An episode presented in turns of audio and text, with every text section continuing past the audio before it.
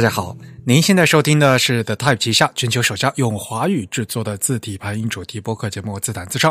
我们的字是文字的字，关于文字的畅谈，而不是弹唱。我们的口号是用听觉方式扯视觉艺术。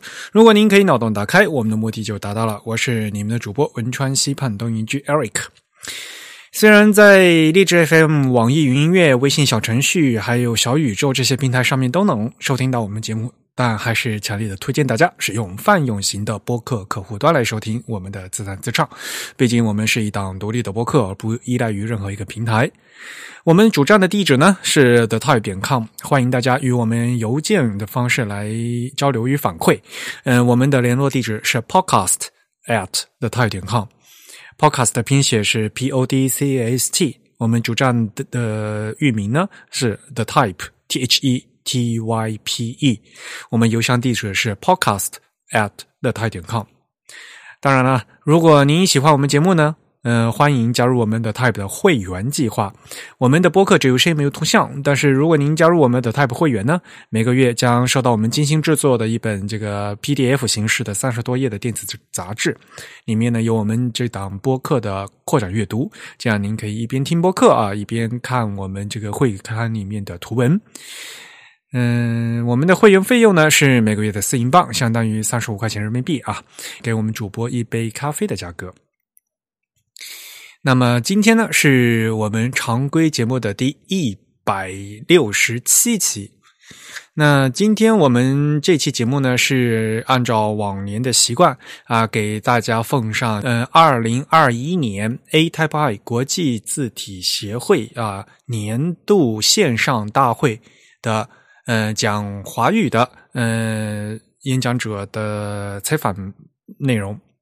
其实我们 The Type 已经连续三届啊，给大家报道了这个 A Type I 年会的这个盛况。那么今年呢，由于这个疫情的情况，依旧是在网上举行。今年有照样也有好多位讲华语的演讲演讲者参加了今年的这个演讲。那么我分别。对他们进行的采访，由于我们采访呢是分别进行的，所以呢，这可能这录音的音效，呃，我们录音的音质呢会有一些区别，还请大家多见谅。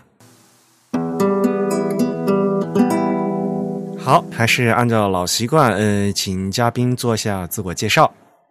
嗯，Hello，大家好，我是杨希成，是 Noto 西夏宋体在设计的设计师，现在在英国雷丁大学读字体设计硕士。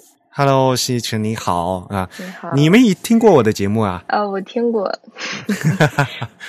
好，呃，所以你现在在呃雷丁多长时间了？啊，我是十月份来，是来英国的。因为疫情的关系嘛，就是我在想呢，好不容易啊，就是。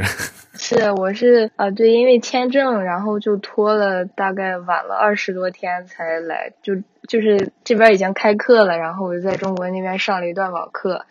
啊，然后好不容易才来的，好吧？那现在，嗯嗯，不过现在好像疫情好像也不稳定，是吧？是，但是看这边就大家都好像没有事的样子。好吧，呃，来，呃，先问一下，你之前知道 A Type I 吧？呃，我知道。那这次又是什么机缘？然后，呃，在这个大会上可以发言呢？啊，是。其实之前做这个项目的时候，就一直在准备着在 A 泰派发言。就去年是刘钊老师在 A 泰派讲的那个 Noto 女书传统体嘛，嗯，然后从那个时候就是在 Noto 西夏就在同时进行，然后就一直为这个 A 泰派做准备，所以资料保存什么的也比较注意。然后 A 泰派之前这个 Noto 西夏先。准备了一份论文，然后投稿了第十三届印刷文化学术研讨会。嗯，然后之后有一个演讲是在中国印刷博物馆进行的，就是关于这个论文的演讲。嗯，然后在 A 泰派开始的前一个月，就十一月份的时候，这个主题又在安阳汉斯大会演讲过一次。嗯，所以对这次 A 泰派来说，就演讲内容准备比较充分。但是那边国内的演讲都是用中文嘛？那这次你们是用英语讲的吧？对，我们用英语讲，还打了中英文字幕啊！对，我打了好久那个字幕，真不容易。好呀，那就具体和大家介绍一下吧。因为这次的演讲其实是呃是三个人一起进行的，是吧？首先是刘钊老师，呃，开头结尾，然后呢中间是你来讲，然后另还有另外一位是吧？给大家介绍一下。呃，另外一位同学是宋佩林同学，他现在是中央美术学院大三本科生。然后我们做那个西夏项目的时候，就他是做了那个我们的那个地图的那个符号，那两个图标，然后还做了一部分字，因为这个 这个项目字数很多，所以就他也帮了很多忙。好啊，所以其实你就应该给我们观众嗯听众朋友一个大概介绍一下，就是这整个项目嗯你们做了多少字，然后这整个缘由稍微简单的跟大家再说一下。嗯。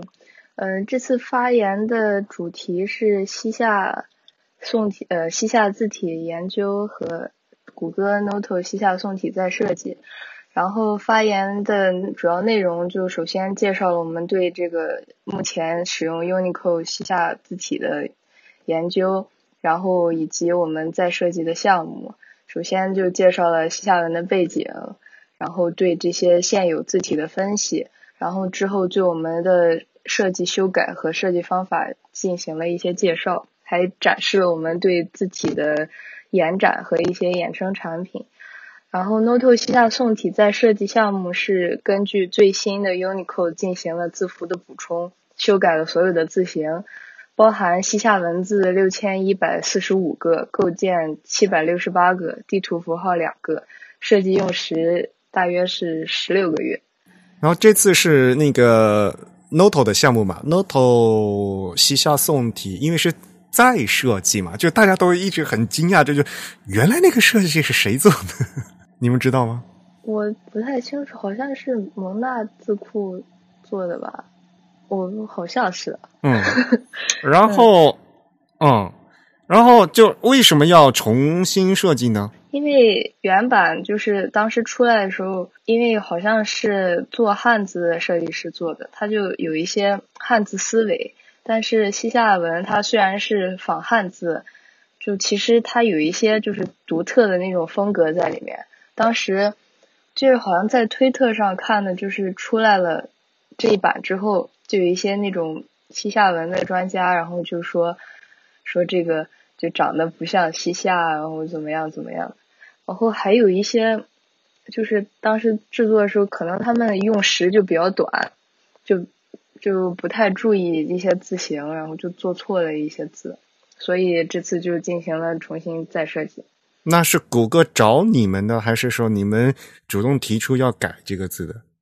好像我记得是刘老师主动提出要改，嗯，因为这次是那个因为嗯在设计就没公益性的做的在设计。是我们主动提出要修改的，嗯，我当然了，这可能跟这个主题没有关系。就一开始就为什么一定要做这个西夏的宋体字？因为你可能好像在稍微也提到嘛，就原来那个些字体就是楷书风格的比较多嘛，这个西夏文字嘛，就是西夏宋体的这个风格之前应该没有。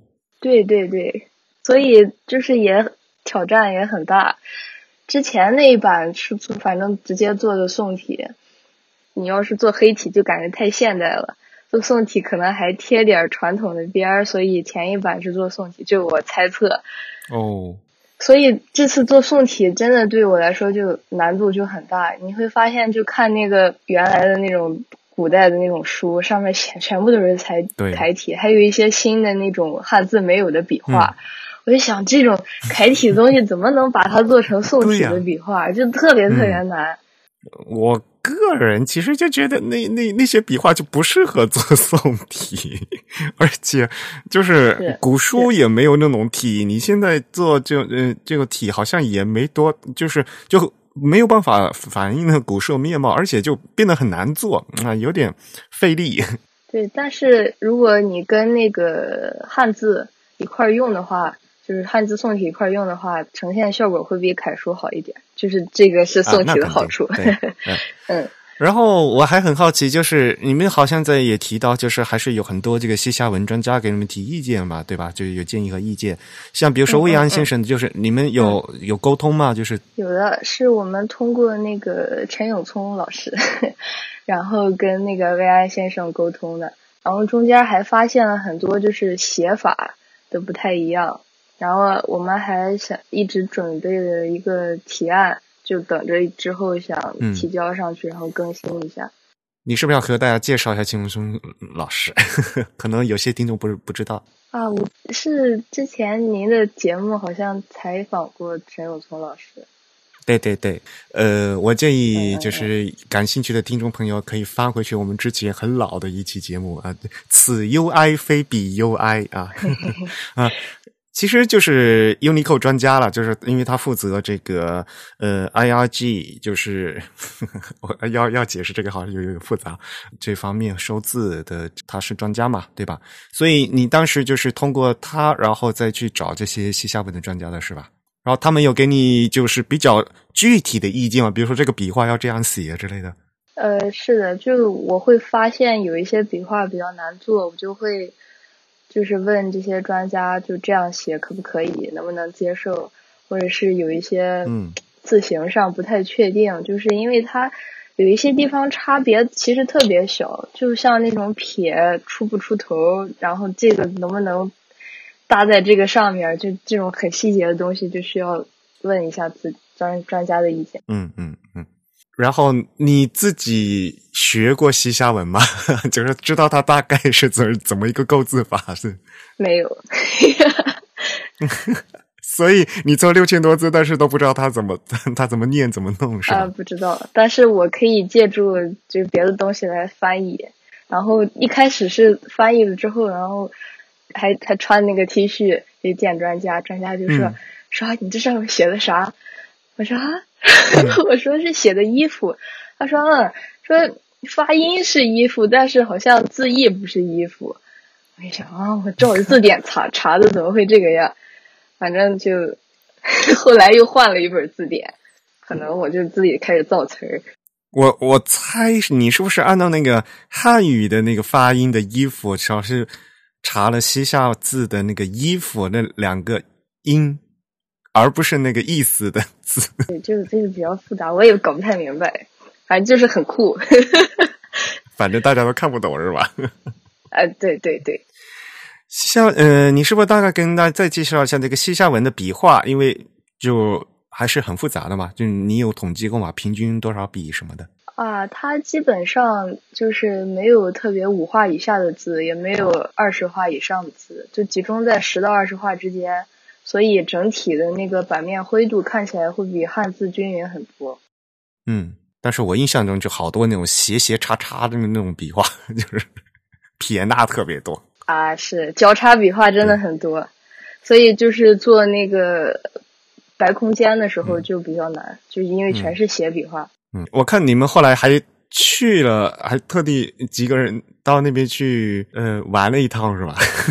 啊，是是是，就今年七月的时候去那边考察啊，那个黑水城超级无敌远，开车开了是八个小时，从从哪里开的忘记了，然后就就我我一开始查地图说四个小时，好像四个小时到，然后睡了觉，发现怎么还在路上，而且那个路就是他是好像司机师傅给我们介绍说，因为他处在两个省边界的地方，就没有没有人想管那个路。就没有人修，然后就颠的，就疯狂的颠，然后就在那个路况也不好，然后最后去了那边还刮了沙尘暴，就但是到那个亲眼看到黑水城，就是还是很激动，就看到我们要做的那个地图符号的那个塔。你们为什么要选选那个塔做地图符号呢？啊，那两个塔是经常出现在那个关于西夏的文献当中。然后它也编到 Unicode 里面，所以我们就选了那两个塔放到了字库里。所以你们去黑水城的时候，那时候字库呃已经做的差不多了。字库是今年的二月份就发布了，然后我们去黑水城是今年七月。二月份已经发布了，这所以你之前是嗯前后花了嗯一年多是吧？嗯，大概从一九年的十一月份我就开始做准备，然后后面就开始做。呃，我在想呢，中途做完以后有没有修改？然后这个测试最后是怎么测试？给专家看是吗？有什么排版样章吗？还是怎么样呢？一直在做测试，就是我都改到，就是我都不知道改了多少遍了。有那种大改，就是整体从头到尾那种大改，然后有中间是小改。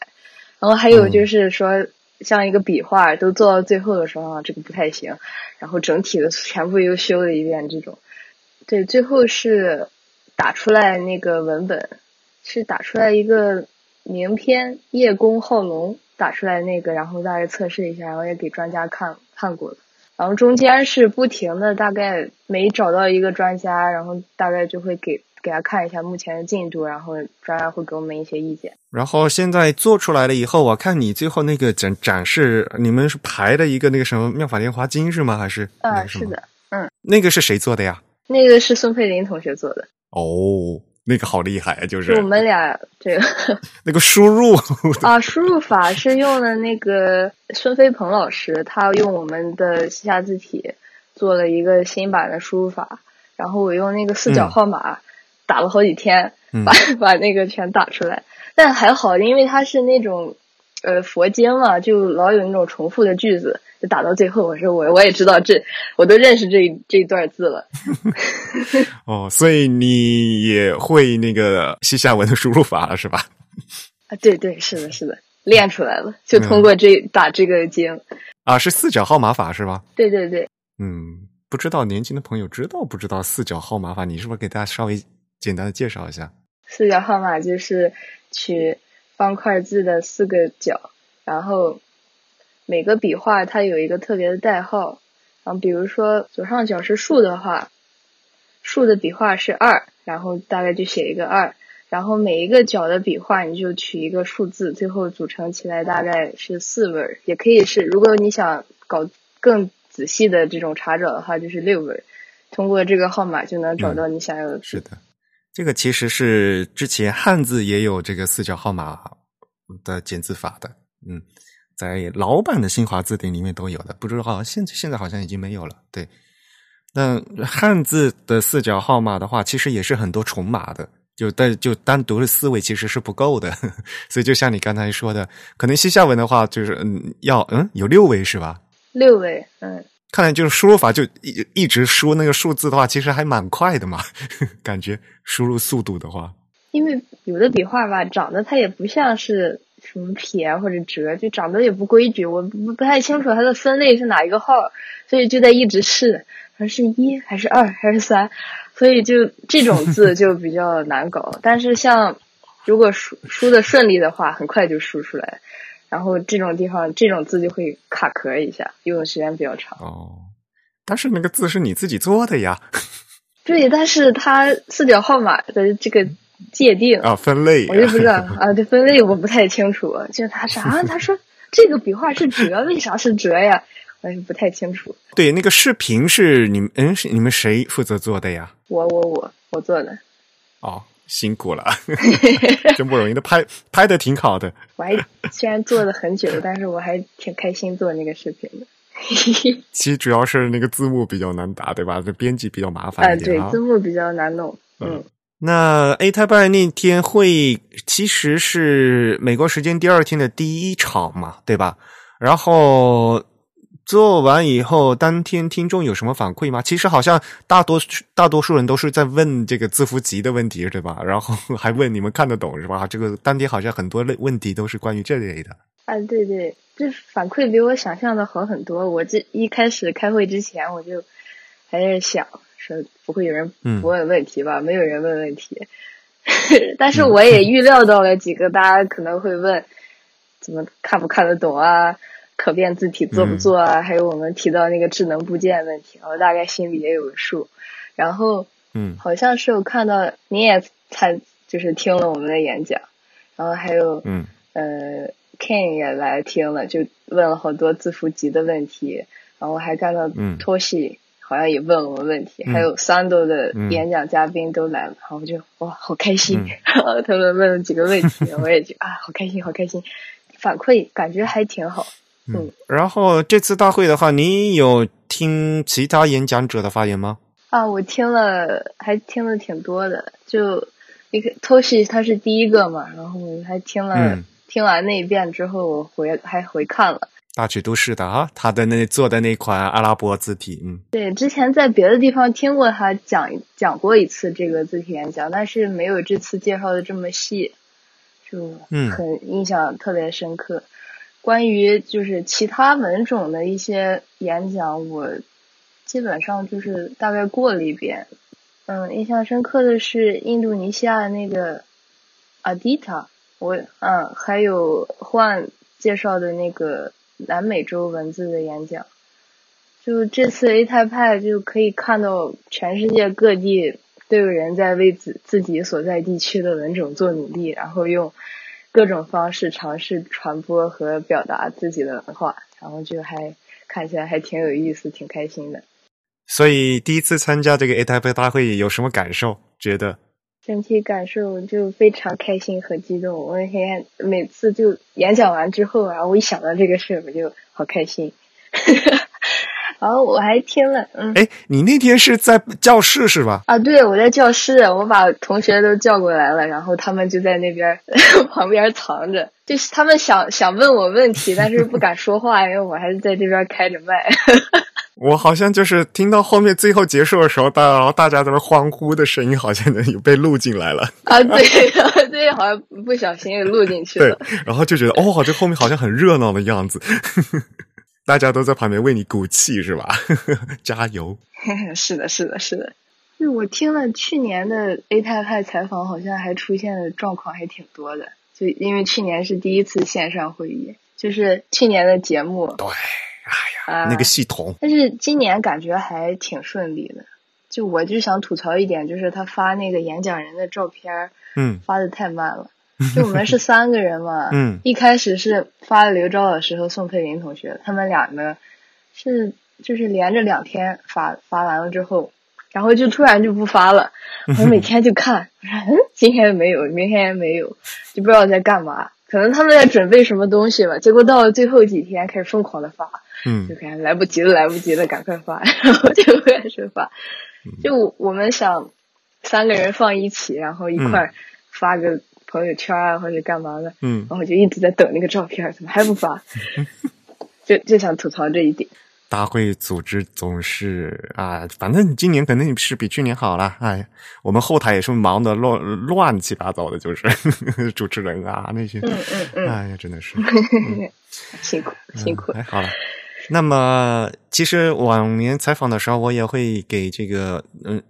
嘉宾问同样的问题嘛？就比如说，如果是十分满分的话，你给今年的表现打几分呢？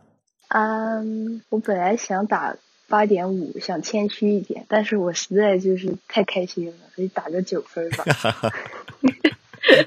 嗯，其实也挺好的，因为说实话吧，就是也正如你所说的嘛，就是这个西夏文是一个公益项目嘛，要再重新再做一遍的话，也是要投入大量的人力物力，也也。嗯，也要花时间嘛，所以呢，我想一时半会儿是没 没有人就会再去返工来做这个东西了，所以呢，还是会被历史留下就留作纪念的，很有意义的一件事情。然后刘超老师，呃，是在这个项目里面是给你们做了很多指导，是吗？这项目的主要的指导，像我们每次呃做修改反馈都是刘钊老师进行反馈，和谷歌那边的沟通。有吗？跟谷歌会当时进行项目的时候会定期汇报一下，就大概最近做了啥，做一份那个 PPT，然后给谷歌发过去看。这次 A 太派谷歌的人也来听了，他们好像是早上五点就爬起来听，说听完了再回去睡个回笼觉。谷歌是我们的赞助商嘛，是我们的金主啊。我说有人就是问答问到了可变字体。正好谷歌的人也来听了，就我们好像就可以有更多机会跟谷歌说，我们还想进行谷歌就是可变字体的设计，希望他们给我们这个机会。嗯，那当然了，这也要看，就主要是这个有呃，以后会有更多的这个嗯，使用场景是什么？说实话，对吧？字做出来最好就是能希望大家能用嘛，对吧？是的。那因为西夏文现在主要的还是给这个文献工作在做在用嘛，就是因为它是古文字嘛，就是不是现在实实际用的文字，所以呢，可能还要嗯。像谷歌他们的话，可能更多的会关心就是用户会有没有那种需求啊，有需求才会做，他们可能都会那么想就是了。嗯，对。好，那感谢你来接受我们的采访。嗯，谢谢 Eric 老师。下面我们请下一位嘉宾，还是按照老习惯，让嘉宾来做一下自我介绍。呃，各位好，呃，我是孙明远，两千零八年在九州大学拿到这个博士学位。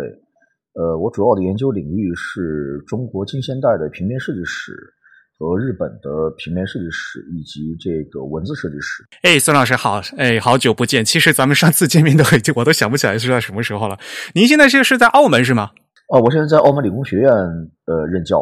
你是已经在那边两年了？哦，差不多来这边两年了。哎，好吧。那这次就是到这个 A 台派大会上面演讲嘛？您之前是肯定是知道这个大会的喽。呃，之前是知道的。嗯，那这次是什么机缘想，就是您可以想到这个大会上面去发言？那自己做文字设计史研究嘛，这个很早就很早就知道这个 A 台派啊，因为我和这个山本太郎山本太郎也曾经推荐啊，东亚的学者吧，或者说是这个学生啊，这个努力去 A 台派上讲座啊，所以呢，就此呢对。怎么说，也就一直一直抱有兴趣吧。山本太郎先生其实是 ATY 日本的国家代表嘛，就是他负责在联系日本方面的事情。对，哎，对对对。那好，那您和大家介绍一下呗。这次您在大会上发言的，嗯，什么内容？哦，我这次在大会上实际上讲的是我二零一八年出的一本书，叫《这个矩阵仿宋体研究》啊，这本书里的内容。啊，就介绍了一下矩阵仿松体，嗯，是由谁开发，怎么开发，然后在中国国内的传播和在日本的传播情况，基本上就这些内容。对哈，其实，呃，如果对我们的他有比较熟悉的朋友，可能可以有兴趣到我们那个主站去，在二零一八年七月份呢。呃，其实我们和孙老师做了一个访谈，现在在这个网站上面还可以看啊。嗯，这网嗯当时的访谈的题目叫孙明远谈矩阵反宋体研究啊，古典的回归绝非单纯的拟古。嗯，对啊，现在都二零二一年了，怎么会突然 想到把这个二零一八年的这本书的内容到这个国际字体大会上面去讲？我个人的想法呢是，无论是汉字，或者说是拉丁文，或者说是其他的任何文字啊，它都并不是呃怎么说某一个国家或者某一个民族的一个东西，这应该是全人类的财富。当然，这是第一个想法。第二个想法是中国人或者说东方的呃人所做的研究，呃这些内容应该是让这个全世界的人了解和关注的。啊，就出于这两两个目的吧。嗯，我个人听了您的那个演讲哈，就是讲到一些具体的内容。那首先我很意外的是，当时其实矩阵反送做的这个，呃，有很多款字体，就是它有正体、有长体、有扁体都有，对吧？就是这个事情，因为大家一般的听众朋友并不是非常熟悉，因为大家知道嘛，普通的仿宋，大家一听的感觉就是那种瘦长的那种才叫仿宋嘛。啊，对，事事实上有方体、长体、扁体和西夏文字，大概有这么四种吧。嗯，西夏文字好像后来是没看到实物是吗？西夏文字我一直没有见到实物，只是在这个文献里看到说曾经开发过西夏文字。但是这一代也很容易理解，因为在那个时代，呃，西夏文的研究刚刚兴起，然后这个丁辅之以及丁辅之身边的很多朋友。啊，他们做这个西夏文的研究，那做西夏文的研究必须要印刷一些杂志啊等等啊，所以呢，他开发这个呃西夏文的这个文字，然后用来印书啊，来做这个西夏文的研究，这是一个非常合理的一个解释，也是非常合理的方向。但是我事实上我并没有找到呃这么两本书，只是有一本西夏文字的一个故宫博物院吧刊行的一本杂志。呃，当时我是看了看了以后，但是非常遗憾，这篇质量太差，所以无法判断，呃，无法判断嘛，嗯，这么这么一个情况，嗯。其实，在那个书里面哈，您也提到了，呃，当时做这个研究的话，你找了好多的资料吧，就是像中华书局的一些老的呃广告啊，还有那些商商务印书馆这些广告，当时这些资料都是您到到图书馆到一些老的那些资料去找的是吗？是这样的，呃，收集了大量的这个资料，因为矩阵仿宋体在中国的这个活字史或者说是印刷。呃，出版史上，呃，它虽然是一个非常著名的一款字体，但是从来没有人对它进行一个详细的、仔细的研究，也从来没有人研究过它。或者说，我们在这个各方面的资料上都能看到矩阵仿宋体，是吧？特别是这个中中华书局很多这个呃介绍矩阵仿宋体啊等等啊，但是从来没有人在把它作为一种学问来进行研究啊。那这样的话要。做这样的研究的话，实际上很多这个基础的资料是要从呃头开始收集的。中华书局的资料，包括日本的各类印刷所的资料啊，还有一些大量的这个新闻报纸的一些资料吧，大大概就是这些内容啊。然后我印象非常深刻一点就是，其实你说嘛，就是当时他们要做，就是丁氏兄弟想要做这款字的时候。找不到优秀的刻工，并不是问题的根本所在。就是您的 这个结论，我感觉非常有意思。就是因为印象中啊，就是因为毕竟是金属活字嘛，就是感觉还是非常花钱的嘛。就是比这个刻找木工也也是也要会花费相相当的成本的。嗯，其实这这从这一点来讲，还是他们对这个西方的这个先进的。呃，就相对先进一些的这个活字、金属活字的技术，还是非常有了解的，对吧？对这个成本把握也是控制的挺好的。呃，情况是这样的，呃，丁立成是杭州丁氏八千卷楼的后人，对吧？非常著名的藏藏书家和刻书家。丁立成死了以后，要刊行他的手稿，那必然呃不能用一般的这个字体来印刷。版本目录学里边讲，就是字体、版式和纸张这三个重要的要素。那么字体就是一个非常关键的一个问题啊。这个你要说当时有没有所谓的这种贤手民，也就是雕刻字体雕刻的非常好的，当然有。比如说在北京有文海斋，是吧？在这个南呃南陵有集学斋，在南京呃有姜文清，在武昌有陶子林啊。但是这些人特别贵，嗯，这些人这个花钱特别特别多。你要在这儿，他们这儿来这个刻字儿的话啊，就需要花很多很多钱啊。呃，但是当时这个杭州丁氏八千卷楼呢，实际上已经怎么说这个破产了是吧？已经把这个书都捐出去了。那么丁三在呢就没有钱，嗯，去雇佣这些非常好的这个匠人是吧？来这个刊行这个。他父亲的这个遗稿啊，那就这样而言，金属活字的开发比雕版开发更为怎么说？更为省钱。这个事实上是这样的，因为在这个西方传教士在开发这个中文活字的时候，也是这样想的。呃，活版活字印刷技术，或者说是这个近现代的这个铅活字印刷技术，比雕版印刷技术省钱的多。就是江别利他们当时其实也是算过这笔账的，是吧？江别利甚至包括江别利之前的马里逊，他们都算过这笔账。啊，我还我我我还对我还在书书里算过这个钱，是吧？我我我我大概大概说一下吧。啊，就说有一个叫陈毅的一个人，曾经在一九一三年至一九三五年间中国书籍雕版之工价里边啊，以这个刘成干啊他们的这个史料为基础。嗯。呃，计算了当时的这些手民，也就是说这个刻工的这个价格啊，比如说一九一五年前后，苏州木子美的工价是每千字大元，嗯，呃，两元两角；到一九一九年呃前后的时候，嗯，大概就是每千字两元两角至两元五角。此外呢，还需要这个定金两百元。如果是陶子林这种名手。那工价呢，就会比一般的书房高出来一倍以上，高一倍以上，也就是说定金就那需要四百是吧？签字需要大概将近五块钱，这个价格实际上是一个非常大的，这是一个巨额资金。所以就是说，这个丁立成这一代，他们把八千卷楼的藏书实际上已经出售了，是吧？他们这个丁呃八千卷楼已经破产了啊。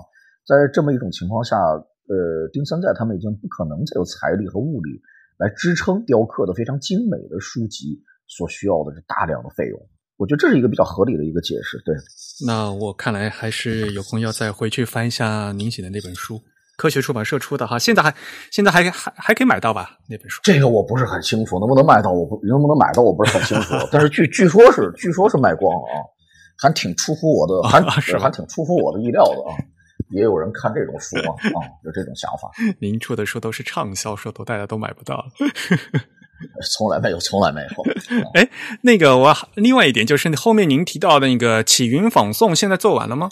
呃，曲云仿宋只是做了一个样子，那个也没有呃，因为这个仿宋体卖的也不是很好啊，所以也没有做字库啊，只是做了几个这个参赛用的这个字样而已。哦，所以现在就并还没还没有进行正式的开发是吧？对对对对啊哦，对，因为应该提到了嘛，我们觉得就是还是蛮期待这款字，如果能做出来的话，哎嗯，好吧，那这就是您演讲的内容，嗯。结束之后，有听众有什么反馈吗？呃，应该是大曲和程锦昌问了两个问题，但是问的什么问题，我我我也具体记不清楚了啊。应该是问了一个字符集的一个问题，还问了一个什么问题，我记得不是很清楚了啊。啊，对对对，就是问了字符集的问题嘛，就是还是大家是蛮一说到做中文字体，大家都都会想到要做多少字嘛。对，这个这个数量太庞大了，因为它要印这个。二十四史啊，四部备要是吧？要印各种各样的书籍，所以这个字符集无从考证。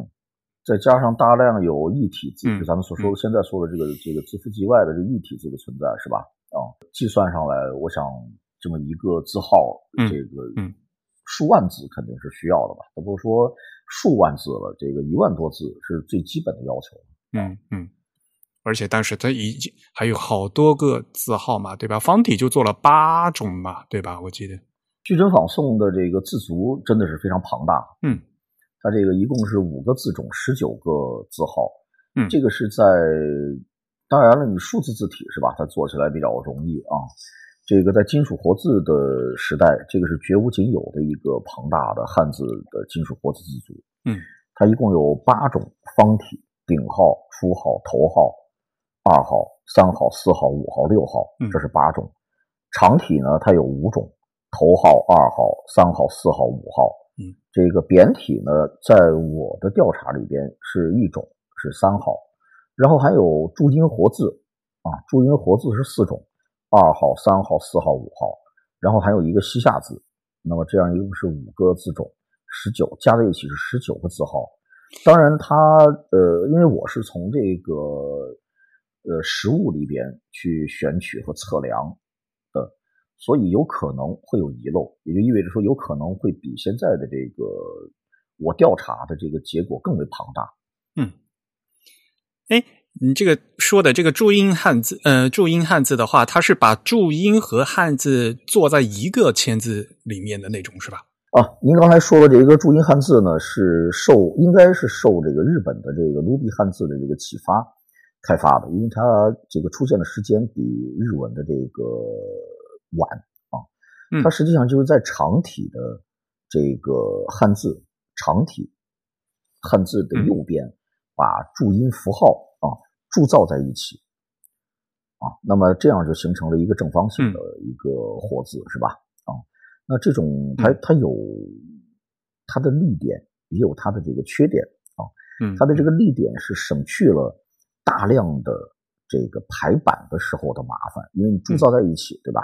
你只需要这个怎么说，这一个字就能解决很多问题啊。但是同时也会同时也会引起一些问题，比如说因为有多音字的存在，所以有时候一个签字可能要需要铸造好几个注音活字。然后因为有多音字的存在，所以也有可能在减字的过程中，对这个减字工人的要求也就比较高，是吧？啊，所以它有这个利点也有缺点，对。啊，那您有去听其他演讲者的发言吗？这次大会？哎呀，我最近真的是忙得一塌糊涂，这个是 真的都没有听的。包括我那天早上我讲也是讲完了就赶快去忙了啊。一直一直没有停，有时差嘛，对吧？这次大会他本来他安排是早八点晚八点是按那个美国时间走的，所以呢，对于我们亚洲来讲的话，就是嗯，这时间不是非常好，嗯。哎，那既然参加这个 A Type 大会吧，嗯，我估计您应该是第一次在这个 A Type 大会上面发言吧？是的，第一次。那有没有去听一下其他这个演讲者的发言呢？那这一次非常抱歉，就是因为特别特别忙，所以没有这个听其他这个朋友的这个发言。对，其实这个线上大会哈，其实也好像很方便，但是也好像很麻烦。而且这次就因为还好是提前录了嘛，但是我估计录也花费了很长、很很辛苦吧，还要加字幕啊、翻译啊什么的。是啊，这个录起来是比较麻烦啊，但是它也有好处，好处就在于它的传播范围更广，对吧？嗯嗯，啊，它线上大会不去现场听可能会有问题，但是。就没法听到，但是线上的好处就在于随时随地可以返回来再听，而且怎么说，传播的范围更广。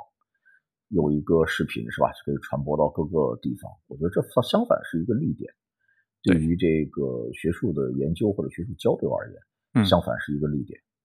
对，这是我的想法。对，因为那还有一个对于我们来讲的话，一个好处就是你。呃，就是语言问题嘛，对吧？呃，如果你真的实际上大会，因为大会更多的演讲还是说英文的嘛，那么像我们这种的话，如果需要翻译的话，其实你打个字幕的话，对其实用这个线上的感觉视频的效果可能会更好一点。我觉得，呃，是这样的，而且这也是我觉得这可能也是一个怎么说，就非拉丁语系或者说非英文语系，或者特别是咱们。对咱们来说非常不利的一点，因为并不是所有的人英文都非常好哈，或者诸如此类，是吧？但是因为对，因为这样，呃，恰恰有可能会把一些呃值得关注的一些研究错过，是吧？啊，那所以这样来说，相反，我倒觉着视频加字幕的这种传播方式，呃，可能更好一些，更有利于这个其他国家或者其他领域的一些。呃，学者是吧？来了解中国的呃现在的这个研究进展和研究情况。全球化没人说过全球化必须是全英文化嘛？是的，嗯嗯。相反，这样这个多种语言呃混合在一起，相反我觉得是一个非常好的一个事情。嗯。同时还有另外的一个事情啊，这种英文对世界的统治。呃，基本上来源于工业革命以后，嗯，这个怎么说？这个英帝国主义吧，嗯，是吧？建立的这个所谓的这种日不落帝国，嗯，实际上是一种殖民主义的一种反应。对，那么就此而言，呃，其他的语种，嗯，是吧？在这个 A T P 上能够用自己的母语进行发言，相反，我觉得是一个好事情。嗯。也是一个 A 太派这样一个国际性组织应该有的呃包容性，对，或者说应该有的姿态，嗯，啊，否则就不要谈什么国际化了，对吧？你这个联合国发言也也是这个五种官方语言认可的，对吧？嗯。所以，从这个 ATABI 啊国际字体大会的角度来讲的话，尤其是最近这两三届，特别呃欢迎有更多的其他的，就尤其是传统的欧美以外的啊，比如呃，比如说呃非洲的，比如说亚洲的这些更更多的演讲者能参与进来。对，嗯，这其实这两年这个印象这个变化还是非常大的。事实上也应该如此。这个文字或者说文化这个东西，对吧？这个不应该是一个呃，怎么说一种语言或者一种规格啊？原本就应该是一个这个多姿多彩的一个东西。A 台派要发展啊，那也必然是要从这个欧美是吧，向其他国家、其他地域辐射啊。我觉得这也是它必必然发必然的一个发展趋势了。好的，那。就采访就到这里吧，嗯，也非常感谢哈孙老师在百忙之中 抽时间来接受我们的采访，实在是不好意思，因为最近的确是这个比较忙啊。呃，感谢这个刘青老师，感谢这个自弹自唱，感谢这个 The Type 啊。这个谢谢大家。呃，这次时间嗯比较紧张哈，下次其实我们还要有机会要找孙老师特呃另外再做一期就专访哈。其实因为孙老师最近还出了一本新书嘛，对吧？呃，有空我们下次再聊。呃，一定一定一定啊，非常期待能有这个机会再再再次和大家见面。好，下面我们有请下一位嘉宾，嗯，还是按照老习惯，请嘉宾来做一下自我介绍。大家好。呃，我是江清贡啊，我现在在上海。呃，我是一九六零年出生于上海，那么几乎就是呃没有离开过这个城市。那么我大概在三十年前啊，也就一九九零年代初的时候，呃，开始进行的平面设计工作。一九九四年的时候，我在上海注册了那个自己的设计工作室啊。那么在大约两千年的时候。呃，开始关注呃上海这个城市里面的一些呃以视觉为主的啊一些图像啊，或者是建筑啊，呃等等关于这个城市文化的这一块的内容。诶，非常感谢姜老师啊，在百忙之中来接受我们的采访啊。嗯，我们也是非常欢迎，嗯，激动能进请到姜老师，其实也是我们的老前辈了。没有，没有，没有。我看您那时候在那个演讲里面说，当时您买的第一台那个苹果电脑是什么？Macintosh，特别老的一个型号。对，那是这样的。呃，其实一年之前，那个上海的那个睿智家族，他们杨总就通知我，他说，呃，明年，也就是指今年，会有一个字体的一个会议啊，他说要我参加一下。那我说那没问题。那么到了今年十月份的时候，就是北京那个刘钊老师那边开始正式呃，就是有了通知啊。那么我才知道，呃，我要参加的是呃国际文字设计协会的呃这么一个年会啊啊。所以之前您也不知道这样一个协会是吧？对，呃，之前知道这个协会，但是不知道这次是这个协会要要要要找找我去去发个言，就是说啊哈啊。那么其实也是蛮紧张的，因为。那是一个等于是一个全球的呃非常专业的呃集合那个字体设计师还有呃字体的理论的研究者的啊这么一个机构啊，那么所以我呢就是以以一个呃业余的呃一个观察者和记录者来参加这个活动会比较好一点，因为我并不是 就是传统意义上呃那种比较严格的啊那个研究者啊，我平时基本上只是通过。呃，观察和梳理啊，来看呃上海这个城市，呃，所以就以业余的观察和记录啊这个主题，呃，进行了一些一些准备。那么也就是从我一九九四年呃注册工作室以后，买了第一台苹果电脑，开始接触啊，开始自己亲手呃亲自接触字体啊这个开端，开始一直呃等于是对呃我自己在字体方面进行一个。一个回顾吧，就是二十多年的一个回顾啊，大概就是呃这么一个内容。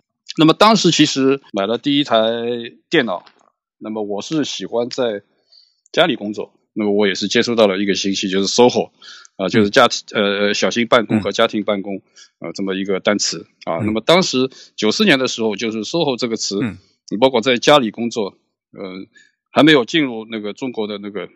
主流媒体和大大众的那个呃视野啊，所以我当时在那个名片上面印平面设计师的时候，呃，国内管那个平面设计师还是叫装潢设计的时候啊，对啊，那么当时买了苹果电脑里面已经是那个呃比较早的一个作文系统，那么里面就有呃当时的软件，所有的系统都是呃磁盘。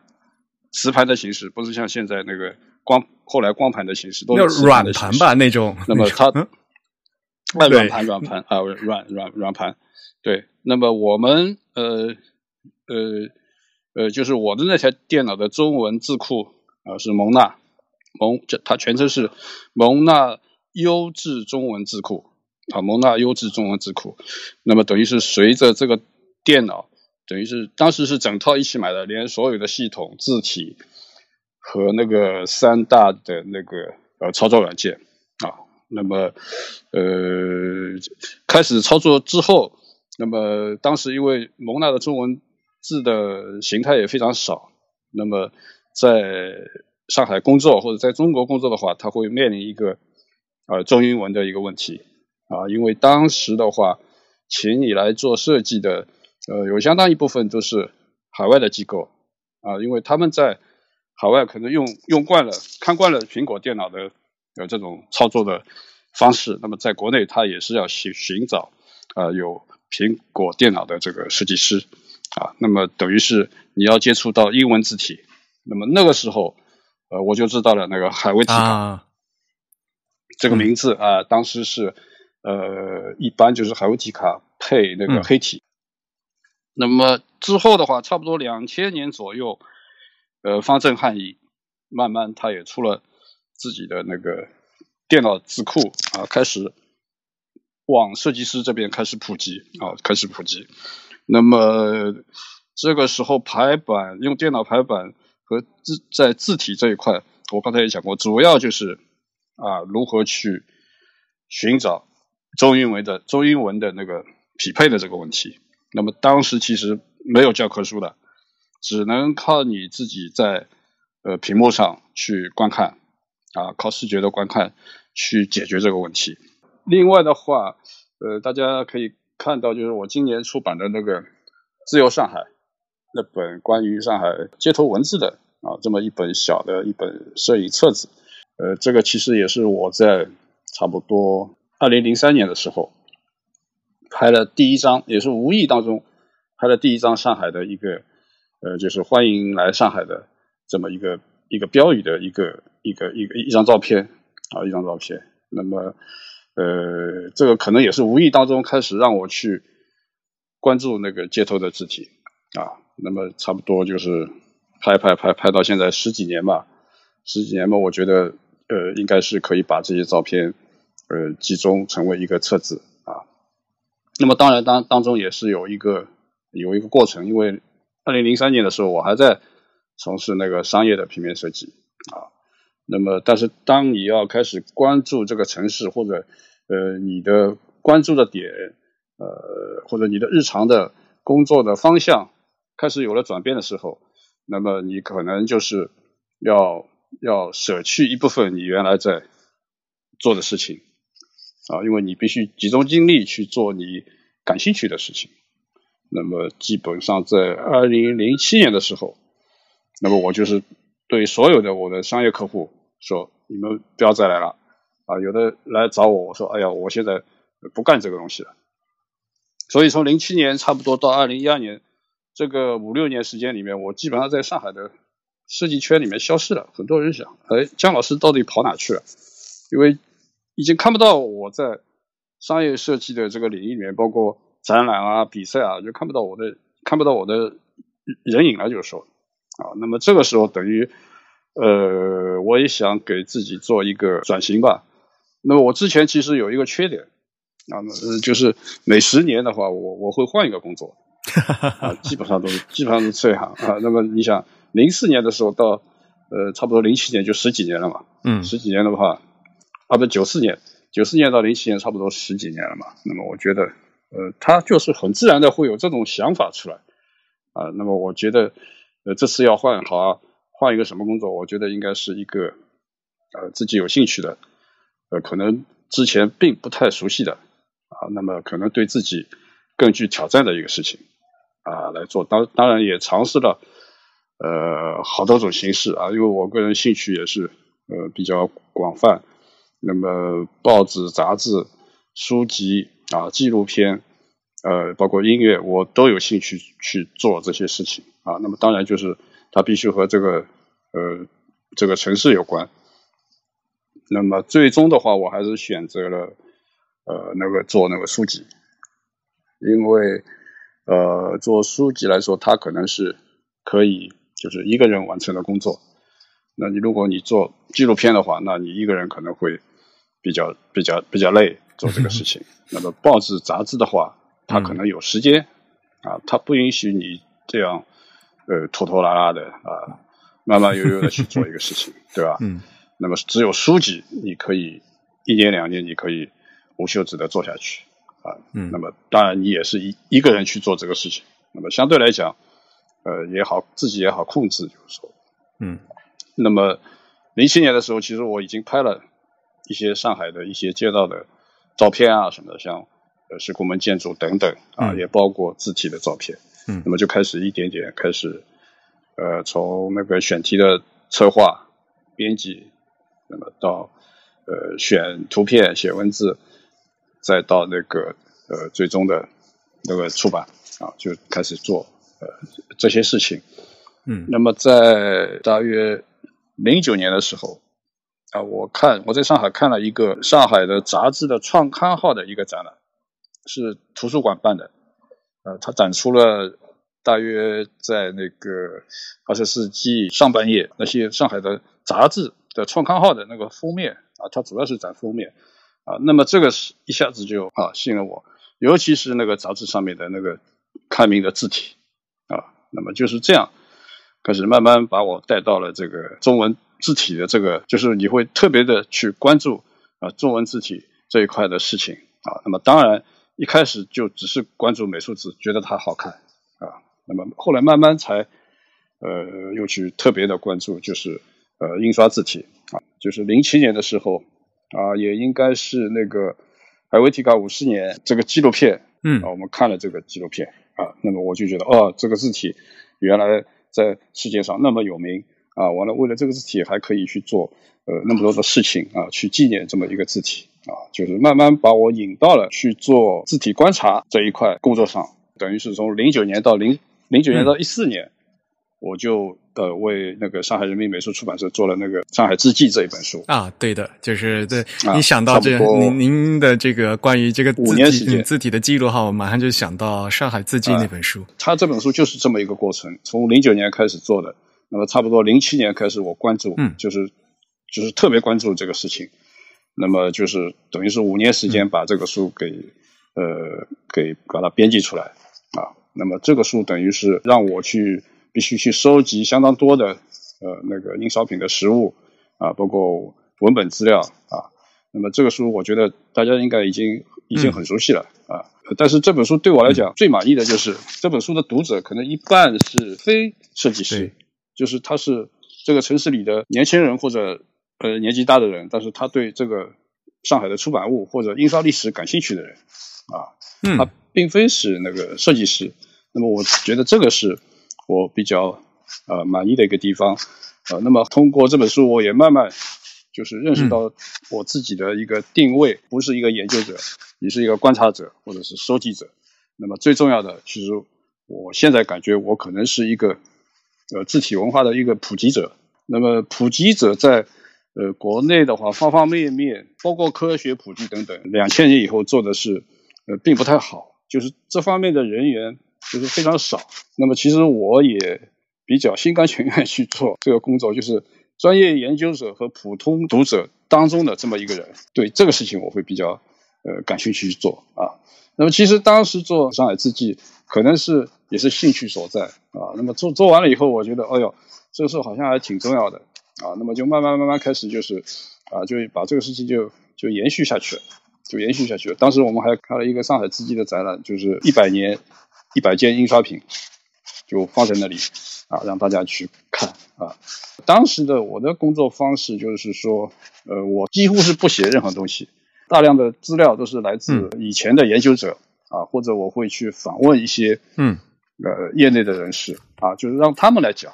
啊，那么当时因为我也对字体这这一块也并不是特别熟悉啊，那么我只能请啊当事人来，呃，慢慢的来给我们叙述啊他们的一些经历也好，或者是字体的创作的情况也好。呃，一四年出版，到了二零一八年，那么整个就是关于字体这块的事情，我也是呃无意当中也是在慢慢在往前推进。呃，二零一八年的时候，就是一个朋友呃要我参加，就是斯坦福大学东亚图书馆关于汉字的展览，啊，那边说你可不可以拿一些东西来？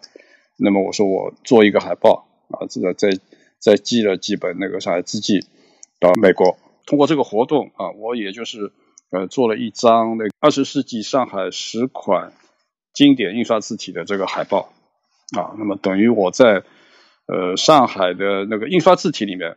我去进行了一个筛选，那么我觉得这个是在呃上海字迹的这个基础上，啊，我等于是往前又又走了一步。那么这个目的也是因为要通过这个海报的内容，给普通人进行一个印刷字体的一个一个普及。当然，就是我在选这个十款字体的时候，也有一些自己设立的一个标准啊。那么它必须在上海诞生的、原创的啊。那么并且就是尽可能的能够延续到我们现在现在那个电脑字库里的这个字体。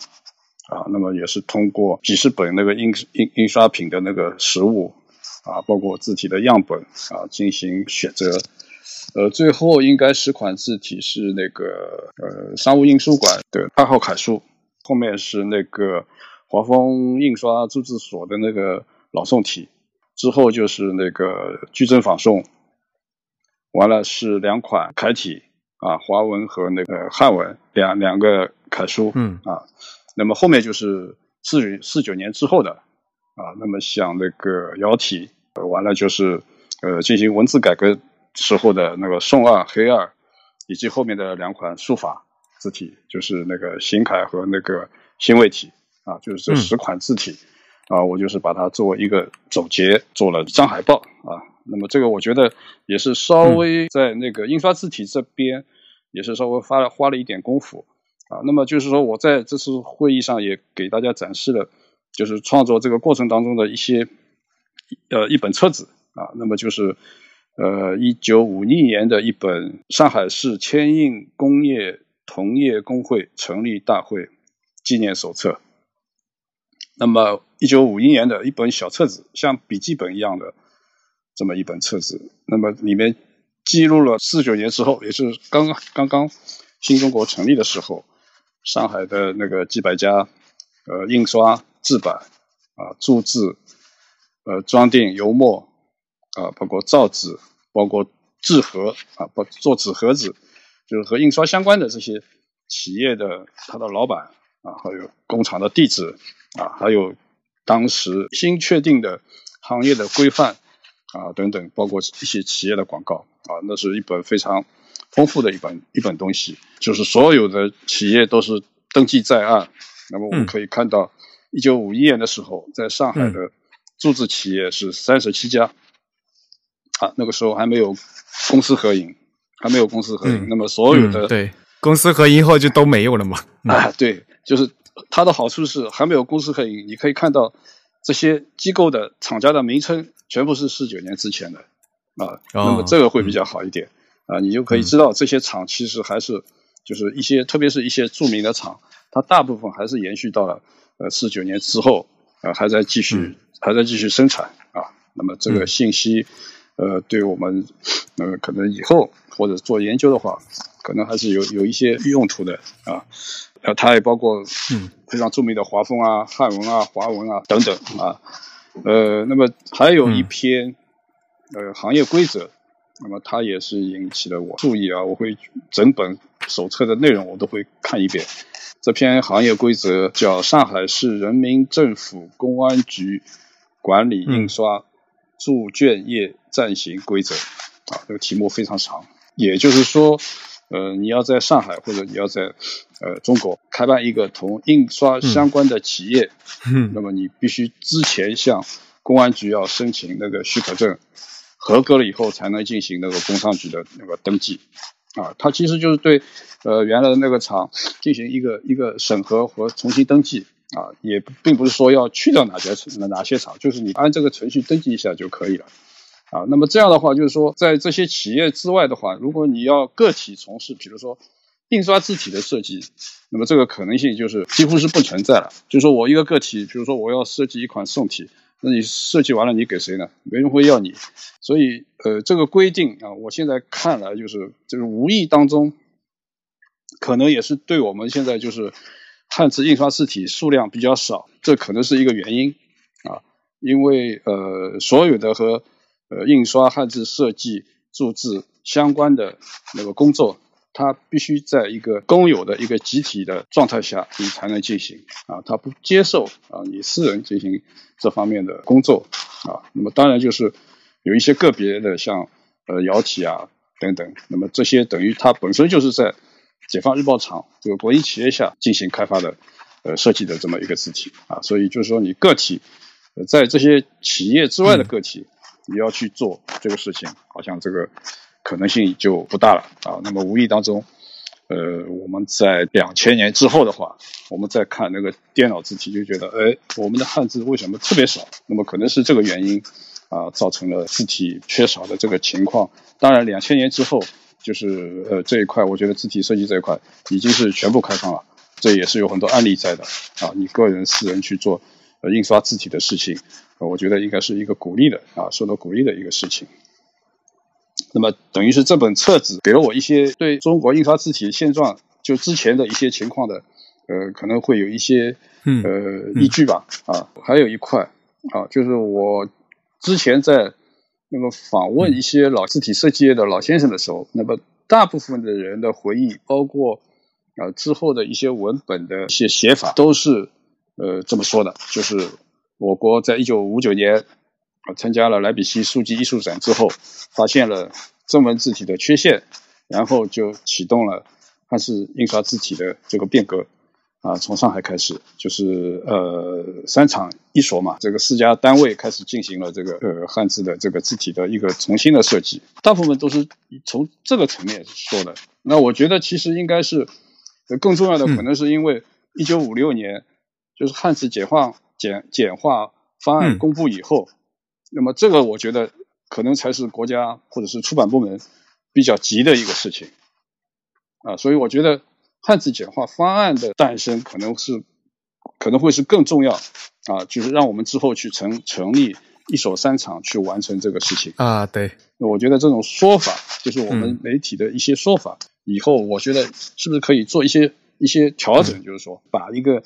呃，历史的一个呃，可能是一个真实的状态，嗯，啊，慢慢就是把它还原，就是说，啊，一般来讲不会因为你一个艺术设计展字体不好，去发动全国的这些机构去做一个新的字体，那应应该来讲，嗯，可能性就会比较小一点。那可能更重要的还是因为汉字简化方案出来了以后，你要面对把所有的印刷字体全部更新，那么这个才是最。最最吃紧的一个一个活，对吧？嗯。那么汉字简化这个事情，在那个当时等于是呃出版印刷签字呃这个领域里面，它一直呃可以说从一九五九年开始啊成立这个机构，一九六零年开始工作，差不多一九七零年初啊，基本上我觉得已经初步完成了这么一项汉字简化的印刷铅活字的啊这么一个更改，就是一所三厂的。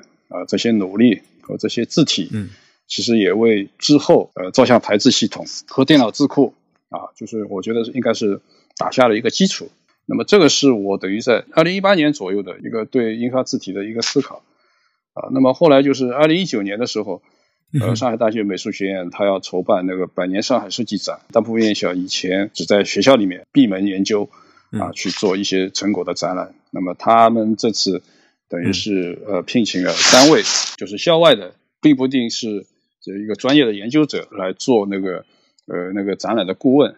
他之前是在那个呃百年上海设计的这本书啊，学校出版的这么一本书的基础上面，把其中的那个平面设计、产品设计、呃设计教育和设计机构的啊这个文本，呃当时这个书还是以文字为主的啊，他们实物也记录的比较少。那么就是在这个文本的基础上，呃，通过实物的形式啊，把这个展览给开出来。当然，就是他们也是有一个呃展览提纲的啊。那么我当时因为呃参与进去作为顾问嘛，那么我就提出啊，是不是要突出一下字体设计这一块啊？因为当时还是主要还是在海报啊、月份牌啊、书籍啊啊。呃，就是传统的一些一些一些项目，包括产品、自行车啊、收收音机啊、无线电之类的这种东西。那我觉得我们必须是不是有可能要凸显一下字体这一块啊？就是从呃十九世纪中叶，呃江别利那个呃机械制造汉字活字汉字活字的这个时候开始，那么学校后来觉得也也是同意的啊。那么所以整个展览我们把字体放到了一个呃应该来说也是比较和其他。展品来看也是比较均衡的，但是至少把那个字体这件事在展览里面把它凸显出来了。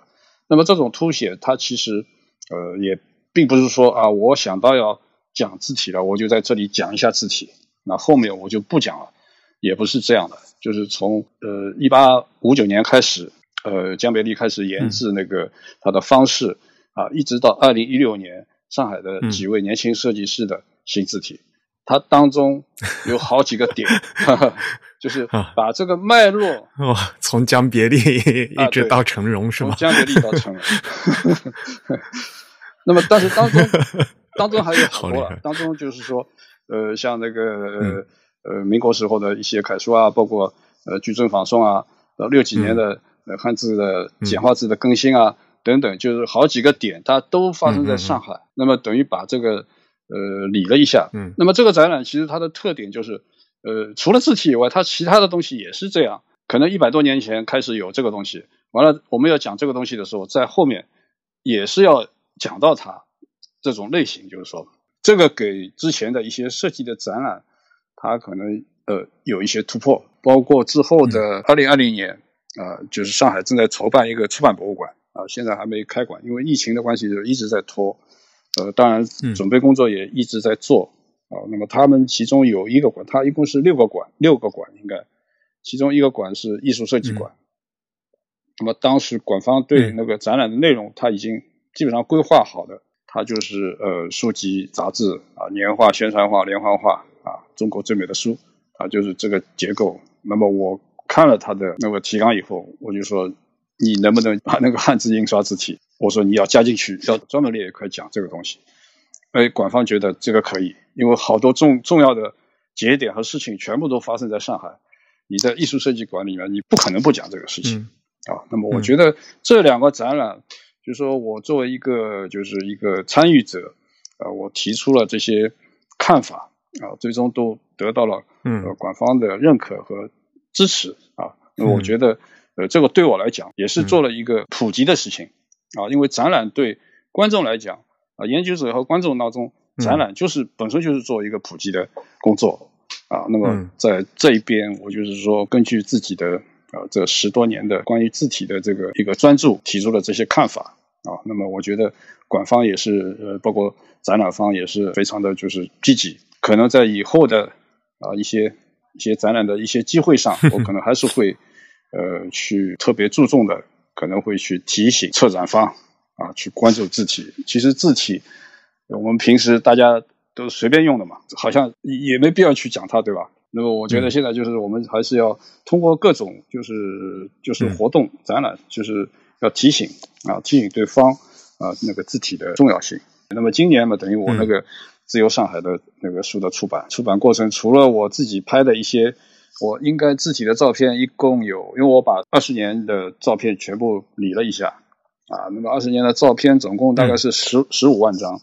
十五万张里面大概有一千五百张，一千五百张是字体的照片，就和字体有关的啊。那么我再就是选择，因为你不能全部放进去嘛，选了大概三三百六十张，就放到那个自由上海这个小说里面。其实还有好多没放进去啊。呃，呃一方面是我把这些字体的拍摄总结一下，另外的话就是说，在二二十多年里面，我其实呃收集了。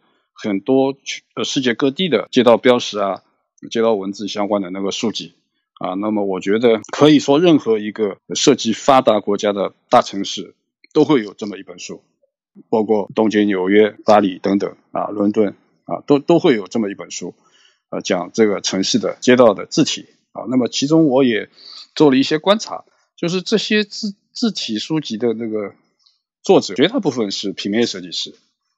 啊，因为你要去你要去拍照，那摄影师对这种照片他不感兴趣，他要拍一个城市的一个人文的，或者是他觉得一个光影效果的一个照片，他不会对着一个门牌去拍照片的。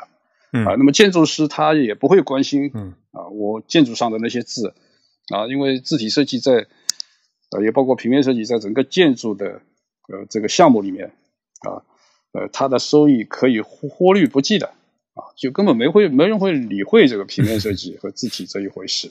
那么这个是我后来发现，因为他书的后面都有作者介绍嘛，绝大部分都是平面设计师啊，因为他本身摄影对他来讲是一个创造的方式。那么另外他对字体对图像，嗯，他有一个敏锐度这个都是要高过摄影师和建筑师的啊。所以这些书啊，我觉得呃，对我来讲，我也是看到了啊呃世界各地的一个大城市的一个情况啊。那么其实也促使我想，哎呀，我上海是不是也要去做这么一本书啊？那么等于是今年等于是终于编出来了。刘老师，你可能还没看到对吧？对，我还没有看到，但是我已经跟听到消息了，就是，所以我就很想知道，就是像这本新的这个，呃，是四月份出的吧？就是《自由上海》，四月份，对，和您原来就是一四年出的那本那个《上海字迹》嘛，对，有什么样的区别？就是？这个区别就是，呃，一四年的这本主要是印刷字体，呃，这次这本呢就是是街头字体图像为主啊，那么里面会重复重复大概十几张，近二十张吧。那个照片是重复的，那其他都是新的，就是我新选择进去的照片啊，就是街道字体为主的。呃，那只能以后你来上海的话，我给你。谢谢，我的这一时半会儿回不去上海。是 啊，对啊，这些就是我呃那天的一个大部分的一个情况。那么最后的话，其实我也是呃稍微讲了一下，就是海报的事情，就中国呃或者是上海海报的研究的这一块。那么因为我也是对海报也是非常有兴趣。那么看到之前的研究，无论是展览也好等等，呃，那么它是海报的这个研究的情况，其实也是非常单一的，就是说，也就是我刚才讲的，四九年之前就是月份牌，四九年之后就是宣传画，就是商业海报在这里这里面是完全是断层的，就好像上海除了这两种海报就没有其他海报了。那么包括也有一些人说啊，四九年之后我们没有商业海报了，全是宣传画，啊，那是不对的，就是说。那么我觉得我可能这几年会在，呃，因为我也收集到一些，呃，比如说呃商业海报啊，或者是呃呃呃产品海报，包括戏剧演出的海报啊，包括我们报刊的海报和一些展览的海报啊，就是呃二十世纪呃下半叶的这段时间里面的这些呃海报的一些旧的一些作品，就是说啊，我觉得可能呃除了字体之外，我海报这块可能也会。也会做一些。那么我在视频里也给大家看了一下，就是一些呃以字体为主的啊那些海报的一些一些设计啊。那么大概就是这些情况啊。因为我个人就是呃还不能以那个英文去同呃其他观看者或者是研究者去交流啊。那么也因为我的设备的问题，因为我呃网络会议啊什么。我从来没弄过，就说，所以就是我就是 交了一个呃片子以后，一个短片以后，我就是那天会议我就没参加，就是说，对，蛮遗憾的。而且您那个大会会就好像调整了时间，就是一开始您的那个档期好像变成从晚从晚上提到了早上，就是是一早。对，我记得时间我知道啊，呃，具体的情况就是反馈我也我也不清楚，就是我也不知道，就是，但是我觉得也没关系，就是说。呃，我倒是希望，就是因为在之前我好像记得很少有他们的大会，很少有就是业余的研究者啊去去参与，就是说，那我觉得话，我觉得就是说以后，呃呃，因为你你有你有问题是吐槽嘛，但是但是我我我好像也没有什么槽好吐，因为我没参我没参加，但是我有个建议，就是 就是说以后就每一次是不是可以每个城市轮换一下，就这次是上海的一个业余的。研究者，下一次可能是东京的一个业余的研究者，就是让大家专家，就是让专家看一下，就是除了专业的研究之外，还有哪些呃设计师或者甚至是甚至甚甚至是不是设计的，不是做设计的呃人啊，他是如何来关心这个城市的这个自己的状态的啊？那么我觉得呃，可能也是需要有一些这方面的交流，就是说啊，因为一般来讲。通常的话，我们的呃研究基本上就是论文发表了，字体进字库了就结束了啊。那么这个普及的工作谁去做啊？当然字体公司会做一些宣传的工作，但是我觉得还是不够。就说你还是要真正的要普及普及到啊设计师手里啊使用者手里，包括他可能是一个呃公务员或者是一个前台。啊，或者是一个销售，他如何用字体来使他的 PPT 吸引更吸引他的客户？那么这些其实我觉得都是字体行业之后呃可以去做的一些呃普及的工作，就是说。就是当然我一个人是完不成的，我只是提一个看法。您也很谦虚，一直不断的强调您是业余的，您都是专业设计师这么长时间 了，这么老资格的。设计师是设计师呢，现在是有一个说法，就是资深设计师那是可以的。呃，专业也算不上，因为我其实没读过这个专业，我我也是自学的啊，所以是还不能说他是专业的，专业的就是说啊，真的真的，呃，完了嘛，就是也是凭自己的兴趣，呃，做了这么些事情，就是说啊，那么当然还会还会继续下去，因为我还有好几本书，就是说，呃，我要在计划呃出版，那么后面的书我可能会更多的我要写一些东西了，就是说，因为通过这十几年下来。自己也有非常多的体会，那我觉得我也要通过书籍，就是传传播给大家，就是说。好呀，我们也很期待姜老师的新书啊，能给给给大家带来更多的这些。谢谢。因为我觉得就是田野观察是最重要的嘛。其实我们的字体就是活在最鲜活的，就是在大家的生活里面最有最有用的嘛。而且这次有机会的话，就是在这样一个从基层发嗯发起的这样一个田野调查，然后能展现到呃给全世界的这样一个呃这国际字体大会这样一个平台，给大家给这些字体设计师看，我觉得这是一个非常好的一个机会。嗯，对对对，也非常感谢姜老师。不用不用不用，反正也是应 你现在觉得还是这些事情还是应该要做，就是说。我觉得也是对对我这个城市的等于是一个回报吧。我觉得，啊，因为这个事做起来还也是比较比较辛苦的，要放弃非常多的东西，你的利益等等，啊，就去做这个事情。海量的资料啊，这个东西。对，原来其实我倒是期待，就是说短视频可以在我家里拍，那么我可以有更多的东西可以给大家看。嗯，那正不巧我家里在装修，所以所有所有东西都打包了。没法拿出来啊！那那那个视频是在哪儿拍的？那个视频最终呃是在那个呃瑞兹家族拍的。你在杨总那边拍的？杨杨总那边，因为我我那边全部已经 全部拆空了，已经完了，还有还有冲击钻的声音，你怎么拍啊？没法拍。好吧，等明年应该弄好的话，那可能我的东西呃要整理整理也是也是比较累的，因为我现在差不多各种类型的东西大概有三千件嘛，那么我要去整理它，其实也是非常麻烦的一件事情。对，您那边肯定一大堆宝贝了，就是 还可以。我觉得很多都是被别人当垃圾的东西，因为其实其实设计这一块真正的收集还没还没开始。嗯，呃，要从我们城市里面开始有一个设计博物馆开始，那才开始真正开始。就是说，嗯啊，我觉得呃，上海没有一个设计博物馆，其实也挺遗憾的。就是说，嗯嗯嗯，对，这样我们也非常感谢姜老师来参加我们的节目，也感谢您。啊，好。多交流，嗯。好，我们下一位嘉宾呢是周晨老师，他是凤凰教育出版社的编审。下面呢，我们就播放他发给我们的录音，和大家聊聊他在这次在 A Type I 大会上的发言，以及他这次演讲的感想。我是一名出版社的编辑，呃，也是书籍设计师。我就职的。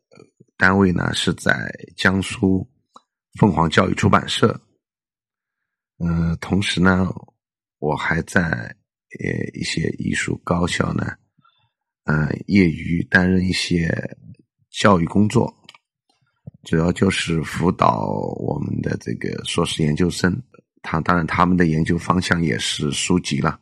那么我每天呢都在和书籍打交道，文字呢其实是构成了我们。书籍的一个最基本单位，它记载着信息，呃，同时也传递着文化。就是字体与书籍设计呢，其实是密不可分的。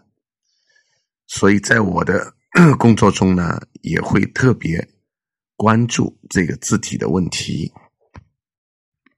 嗯，我很高兴呢，能够来参加这个国际文字设计协会呃一年一度的这个论坛。那么之前我对 iTab 会议嗯并不太了解，这次呢是我第一次参加，呃，非常的高兴能够获得这个机会。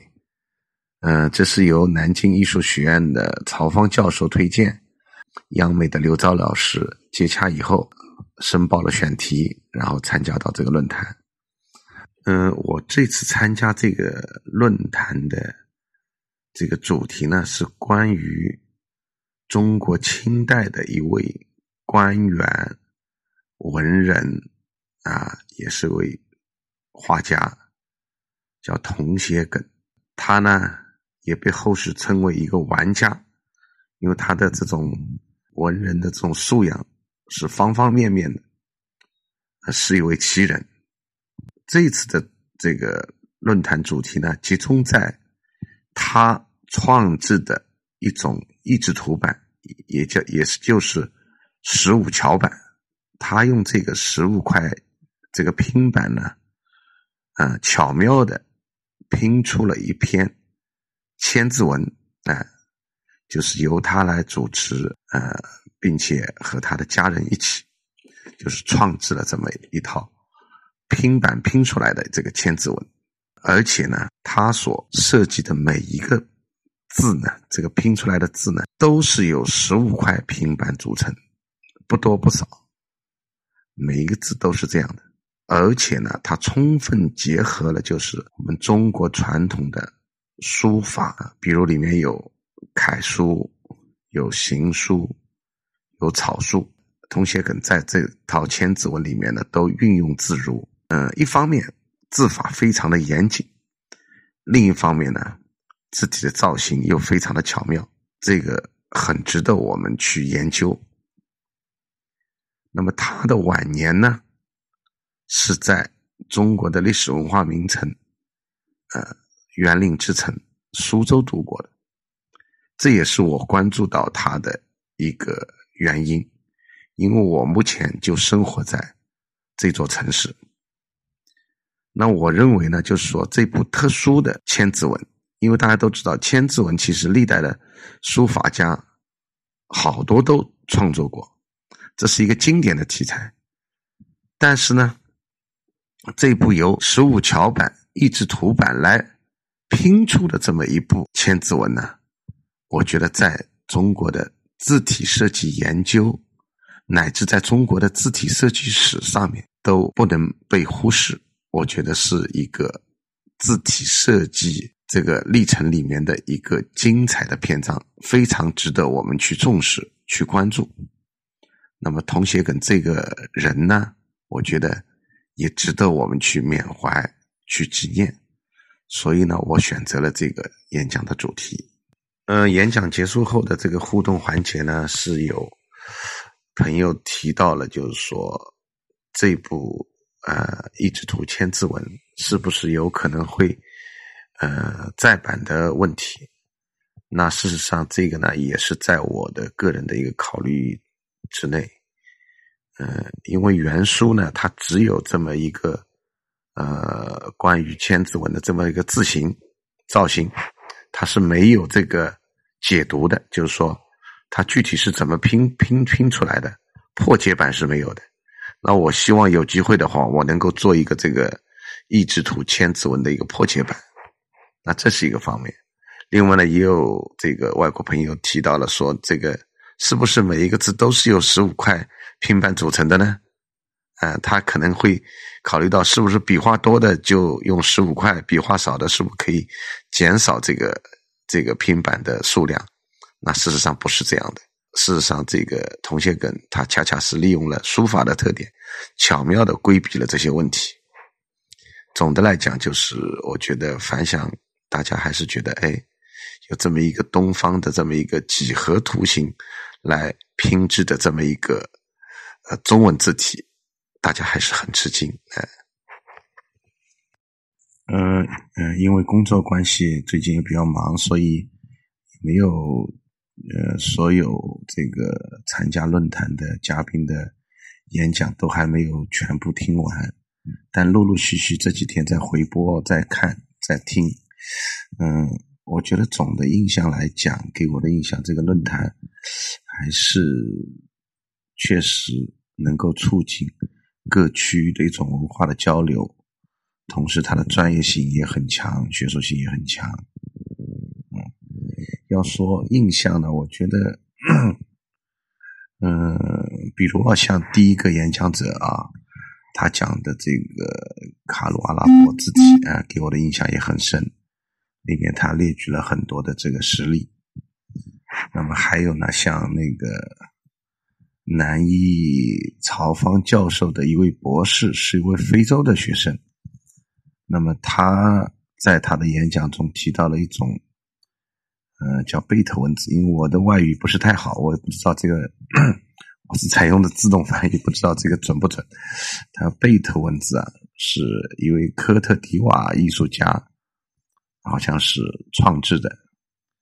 呃，我看他的介绍讲有四百四十八个符号组成。呃，那么 这位演讲者，呃，再把他的这些原来的手写符号进行了这个规整的字体设计，我觉得这个也是有意义的。包括还有韩国的几位演讲者讲到了中日韩的一个字体的一个综合的设计。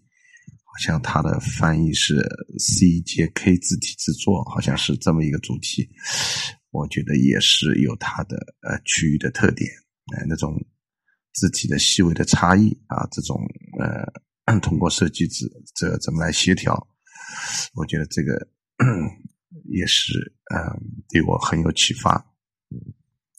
我觉得就是通过看这个演讲呢。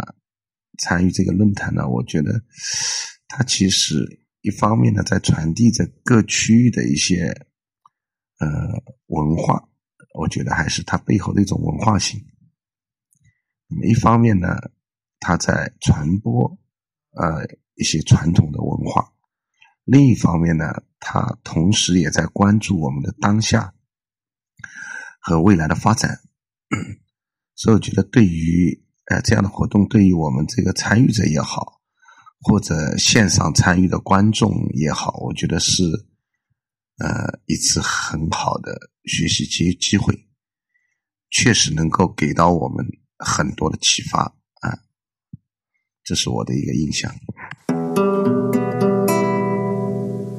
好，下面呢，我们就请今天的下一位嘉宾，那还是按照老习惯，请嘉宾来做一下自我介绍。Hello，大家好，呃，很高兴来到这一次的访谈。我是 Jessie，呃，我姓陈，Jessie 中文名字叫陈秋慧，是吧？哎，陈老师你好，是是，好，我是陈秋慧，你好，你好。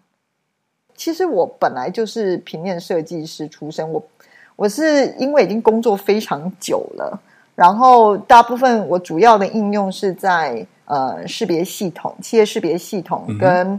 呃，刊物编辑、书籍设计这一块，然后我在国外读书的时候，就是毕业之后工作，真的就是这两个应用。然后以及我回到台湾，也在杂志社工作过，然后也在 专门做识别系统的公司这样子。然后字体的设计的部分，我比较主要是用在标准字嘛。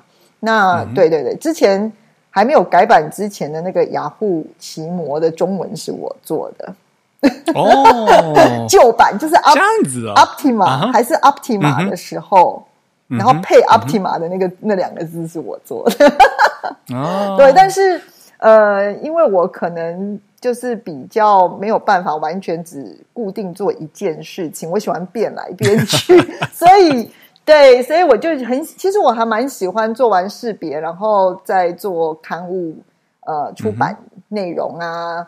因为我们其实内容是原生的嘛，所以其实从内容的规划到设计，就是要从零到有这样子。嗯，对，所以我喜欢这样跳来跳去，做完商业案、客户的案子，然后再做一点出版自己的兴趣。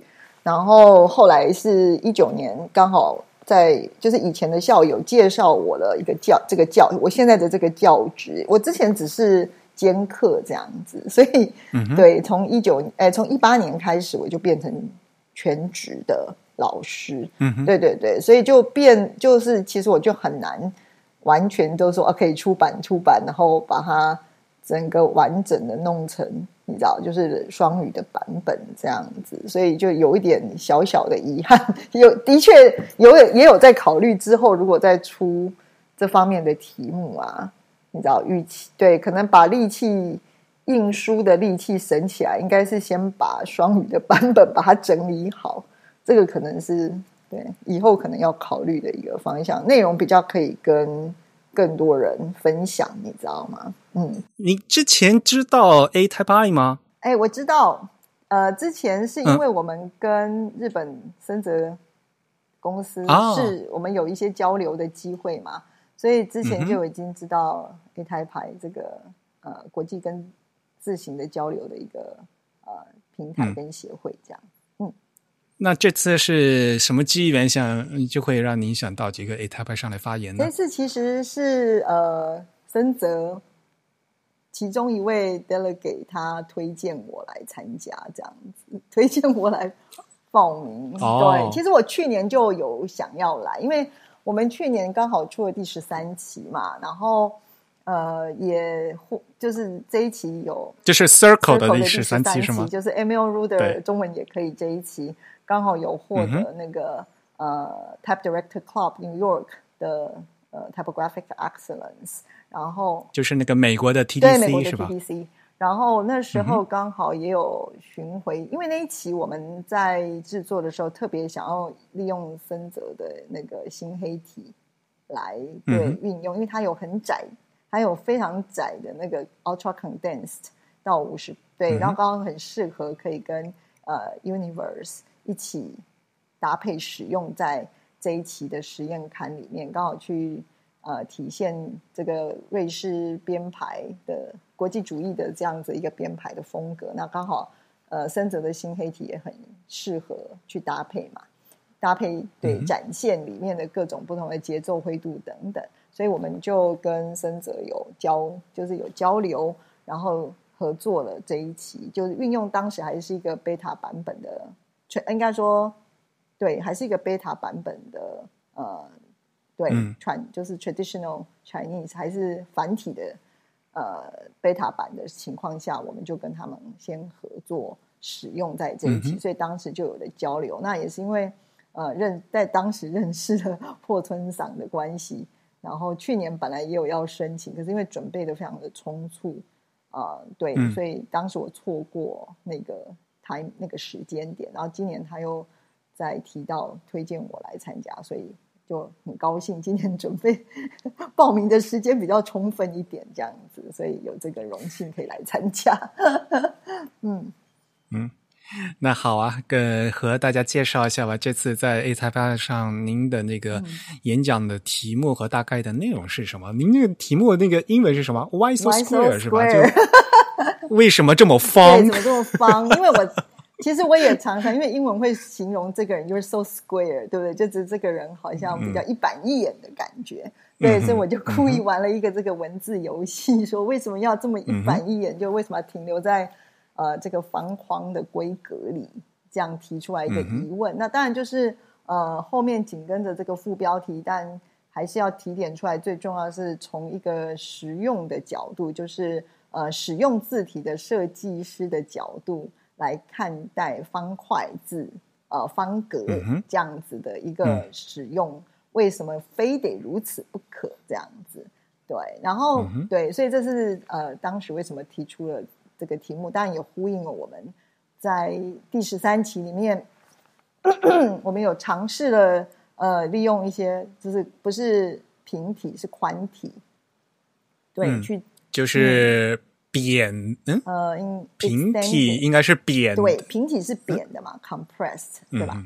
呃，然后那个宽体就是 extended，因为中文啊，你是这样区分的，OK？对，一个是我只知道英文，一个是 compressed，对不对？就是把它压扁这样子，扁体，嗯，然后宽把它拉宽的 extended，应该对，因为我们现在。真的市面上是没有 extended，所以我也不知道中文有没有更好的专业一点的说法来对描述这样子的呃设设计这样子。那另外还有一个原因是因为连 oblique 就是连斜体拉斜体也不会破方格，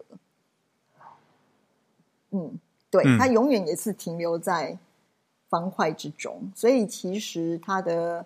它其实是略略有一点 condense，它的字面是比较窄的，嗯，然后所以我当时就觉得很有趣，为何一定要方框？是不是因为技术上有一个限制呢？或者是因为传统某一些传统的原因，它必须要停留在这个方框里头这样子。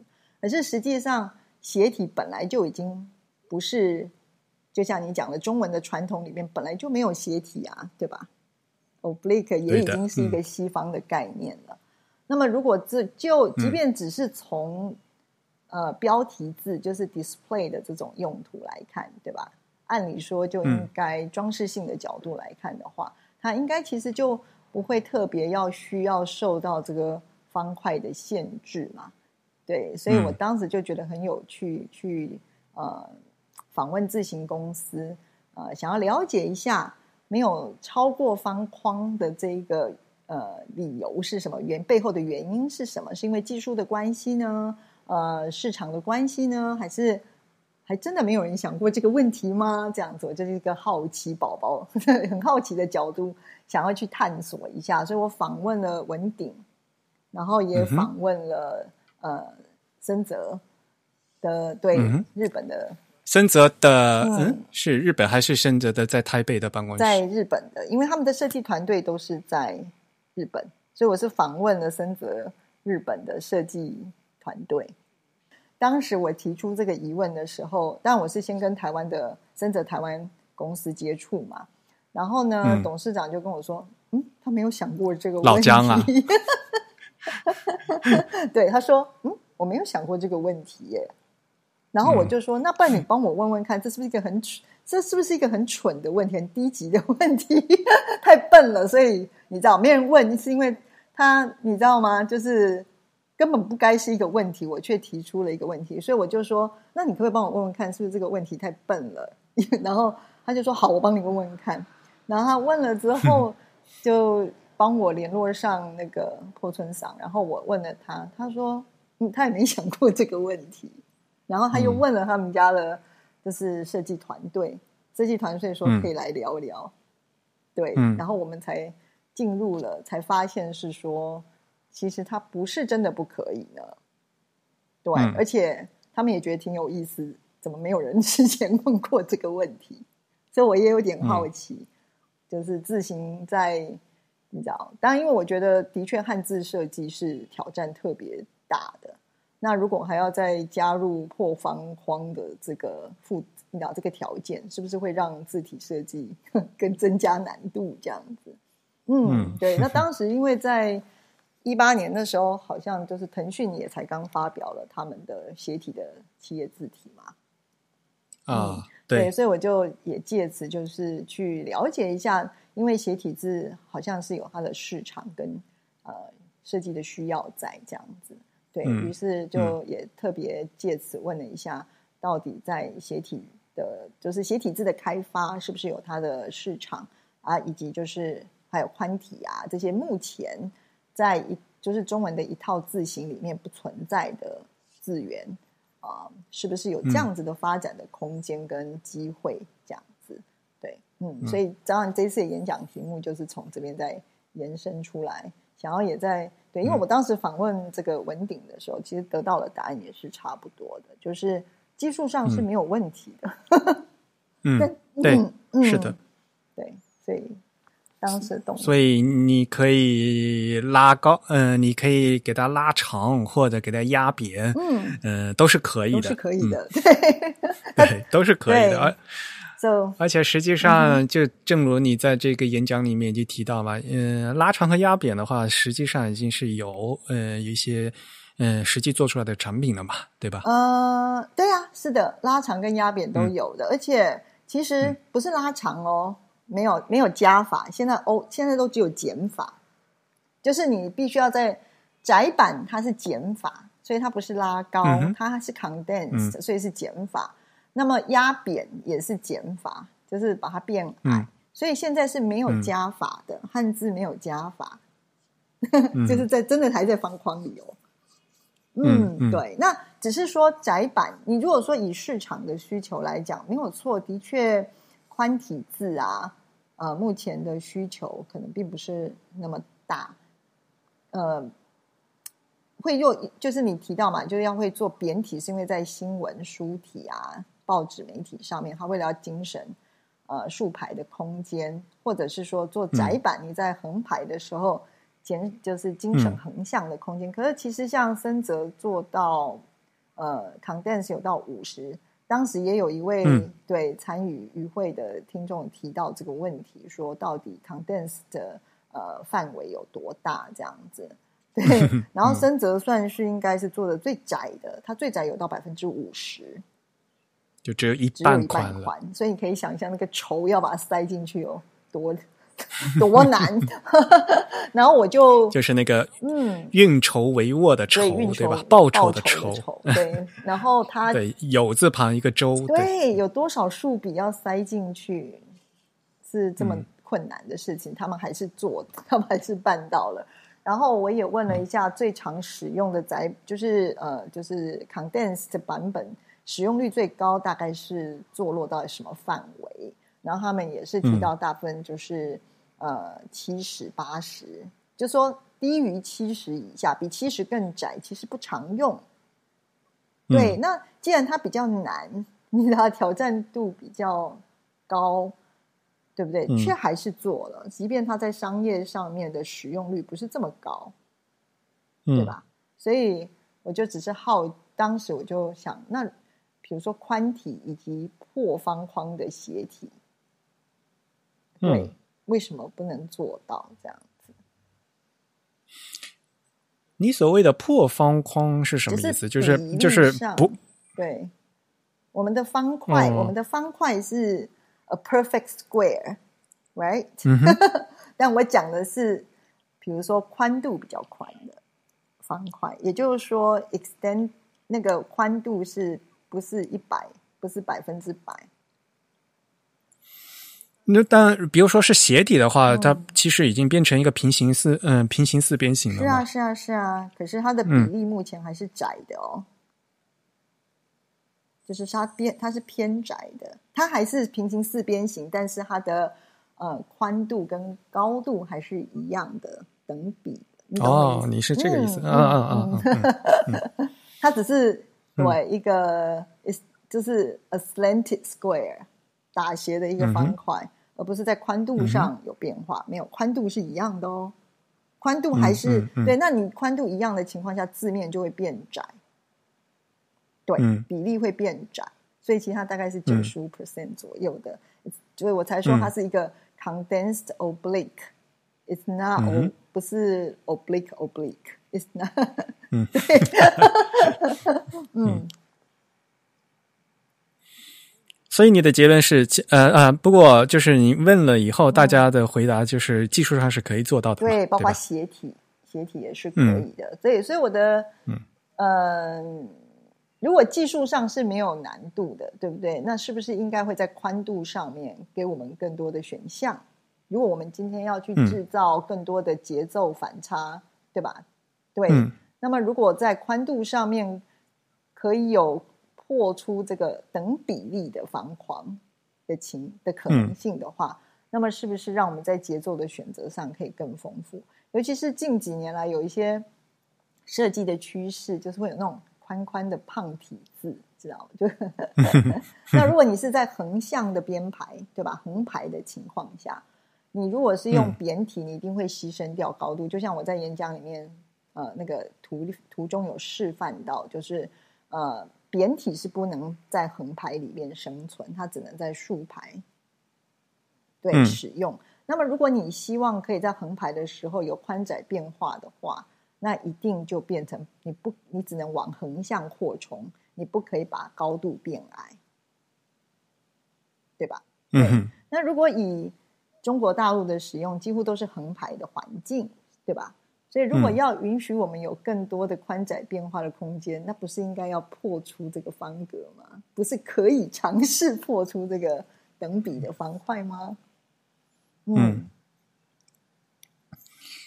然后你还做了一些尝试嘛，对吧？就是还有好对，所以我基本上为了这一本就克制化了里面的宽体字，跟这本 第十三期这个所有的宽体字都不只是我把它展开了，是我们全部克制化，然后斜体字也是，对，但是斜体字真的是太可怕了，就是它克制化的过程，斜体跟宽体还有窄体，如果严格要说起来，我认为斜体是最难的，尤其是如果你要保留所有的曲线笔画，你要能够保持你到左半跟右半的笔画还是一个对称平衡，然后长度等等，你要全部顾及。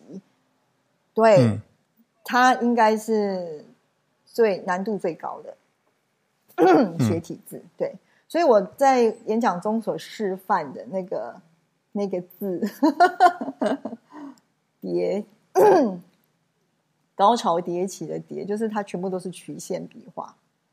对，错字旁啊，然后中间又是一个失丢失的“失”，所以你可以想象，全部的曲线，你要再把它。打斜了之后，还要维持粗细度的视觉上等粗，对吧？就是粗细的平衡，还有左脚跟右脚要平衡，长短要平衡，不然你会左脚特别长，右边的 弧线特别短，这样子。对，所以其实调起来，后来发现，所以斜体字虽然非常，就是我们应该这样讲，我们发现以制作的难度来讲。最难的事情跟第二难的是，第最难的斜体字有市场机会，因为已经有人在做了。嗯，第二难的就是第二困难、第二挑战的是窄版 condense 的字，也已经有那个商品，对吧？已经有成品。嗯，那么反而是最简单的宽体字，没有人，没有人在意，没有目前没有被开发这样子。嗯嗯。这个就是最后的结论。但我们的 尝试里面，因为主要这本刊物其实是要去理解说，在欧文的一些编排，或者因为我们在东方的编排里面，不管是网格啊啊，对，或者是这种灰阶啊、灰度啊等等，就是现在我们去考虑到的一些事情，其实真的也是大量的受到了西方的这些编排的影响啊。那么，当然，里面其实还有阴阳理论，也是跟老子，其实是有点像东方传到了西方，西方又传回东方这种感觉。所以我也很好奇，到底西方的这些，尤其是国际主义里面所定制定下来这些编排的一些理论或通则，到底有多少是跟呃，比如说哪一些是视觉的一种原理，所以它并没有国界、没有语言的这个疆界。那么又有哪一些可能其实？并不适用于我们，就像你刚刚提到的灰度这件事情，到底我们要在什么情况下、什么基础去考虑到灰度这一件事情？所以，对，所以其实这一本实验刊就是在去考虑到我们受到西方的编排的影响，以及保留我们的传统之下，这中间到底有多少交集啊？对，那如果我们用了西方的理论去用在我们汉字的编排上面，又会有什么样有趣？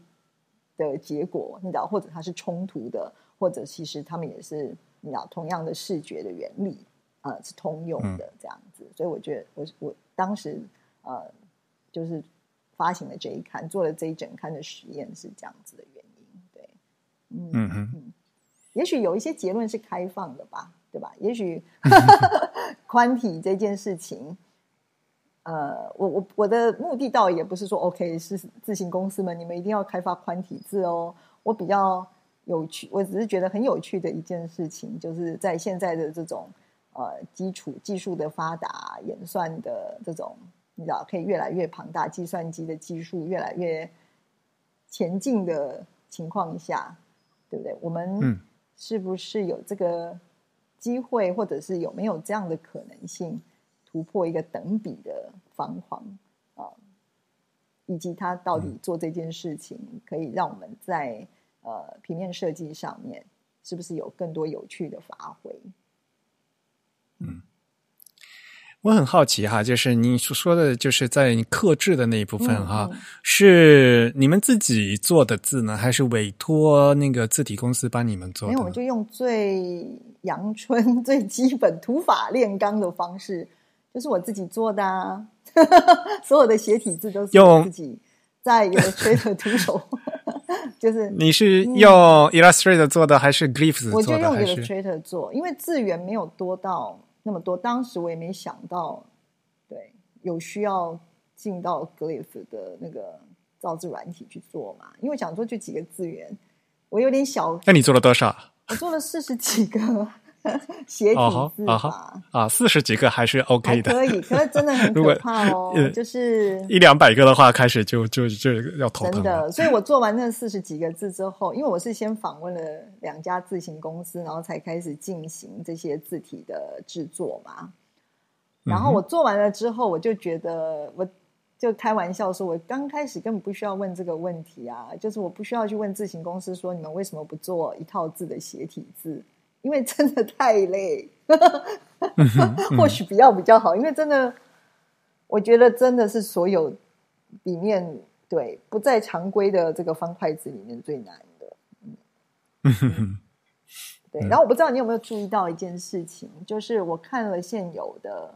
一些正在进行中的斜体字设计啊，就是包括腾讯在内啊，我我不知道你有没有注意，就是我自己的个人的观察，也许不是最准确的，就是他们其实曲线的笔画很少。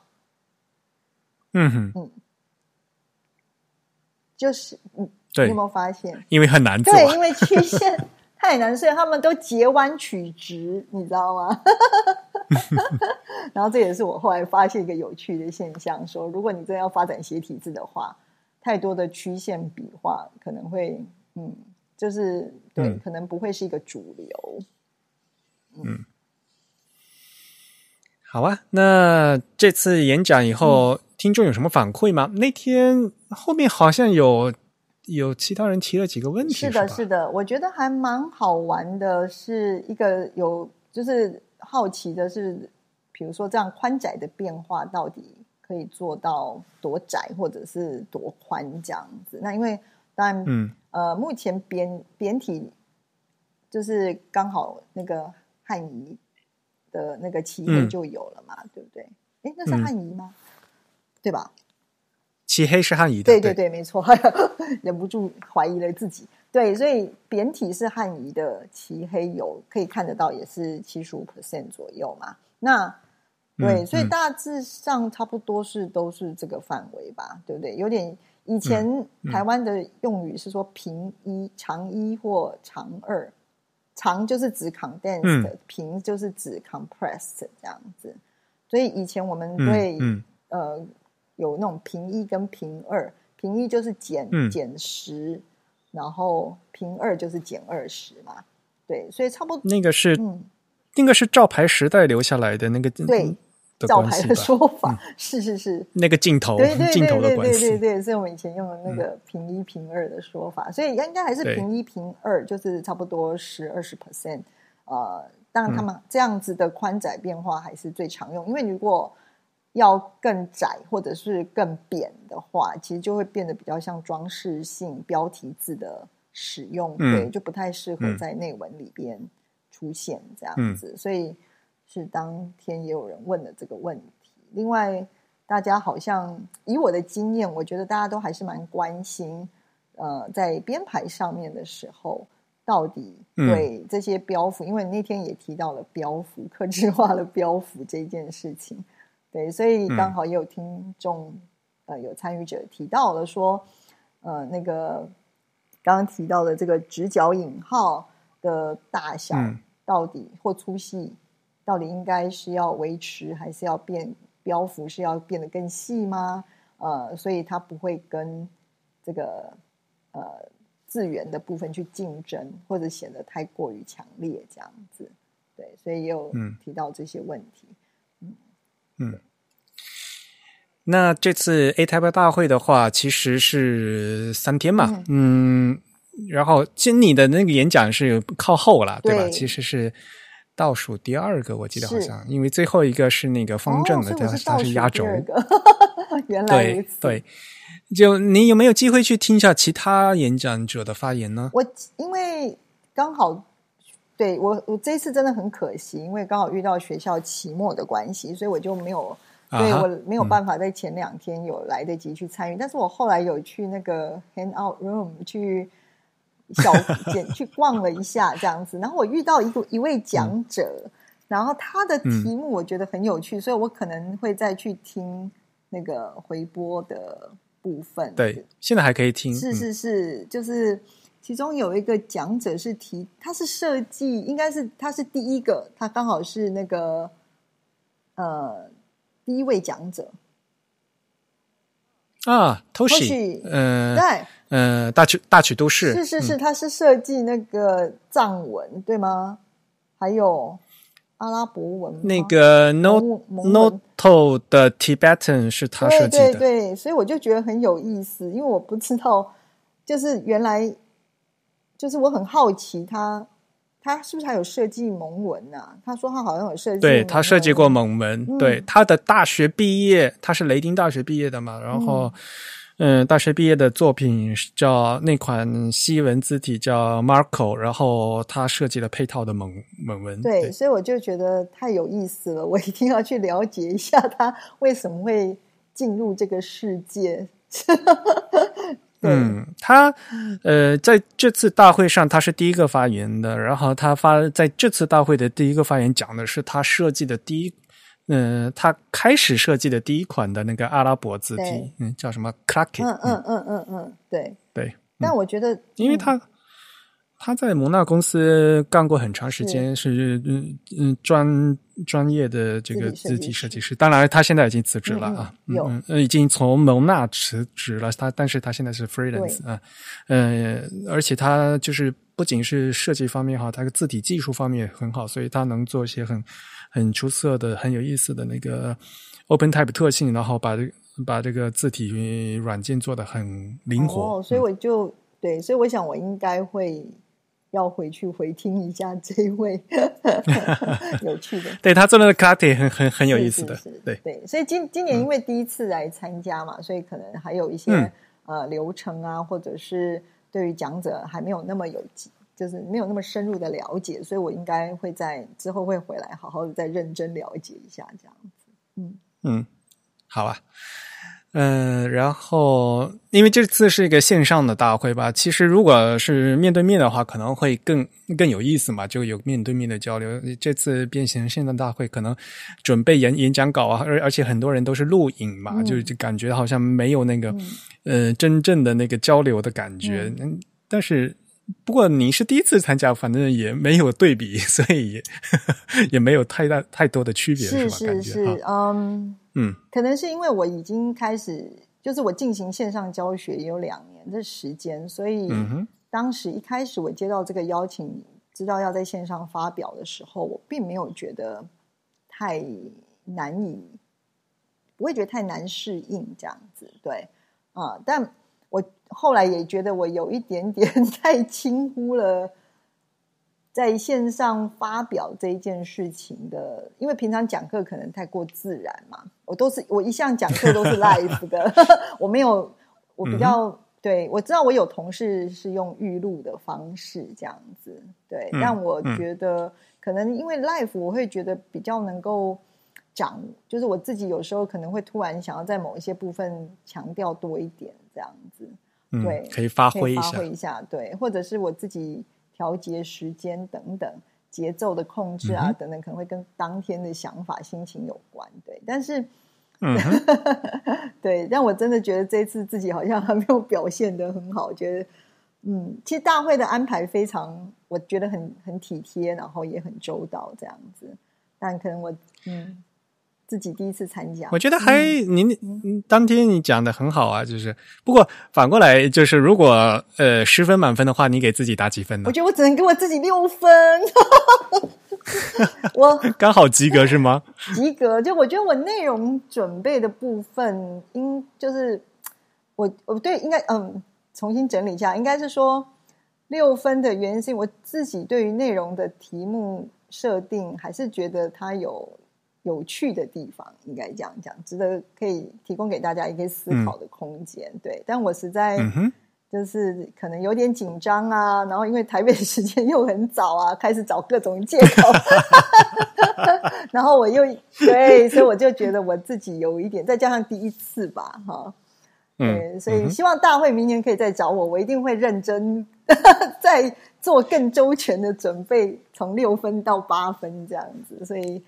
可以啊，你可以投稿啊，这个因为这个是先自由投稿的嘛。然后大会如果觉得有意思的话，他就会叫你再去。所以下次我希望如果有机会，可以也可以再从这一次内容再去延伸，说不定我们可以再探讨更多关于呃一些利用了西文的原则来编排之后，讨论到一些对传统编排里面没有的一些呃。考量吧，条件这一件事情，对，在编排上我们可以再做来，呃，做再延伸讨论，我觉得应该是会蛮有意思的，这样。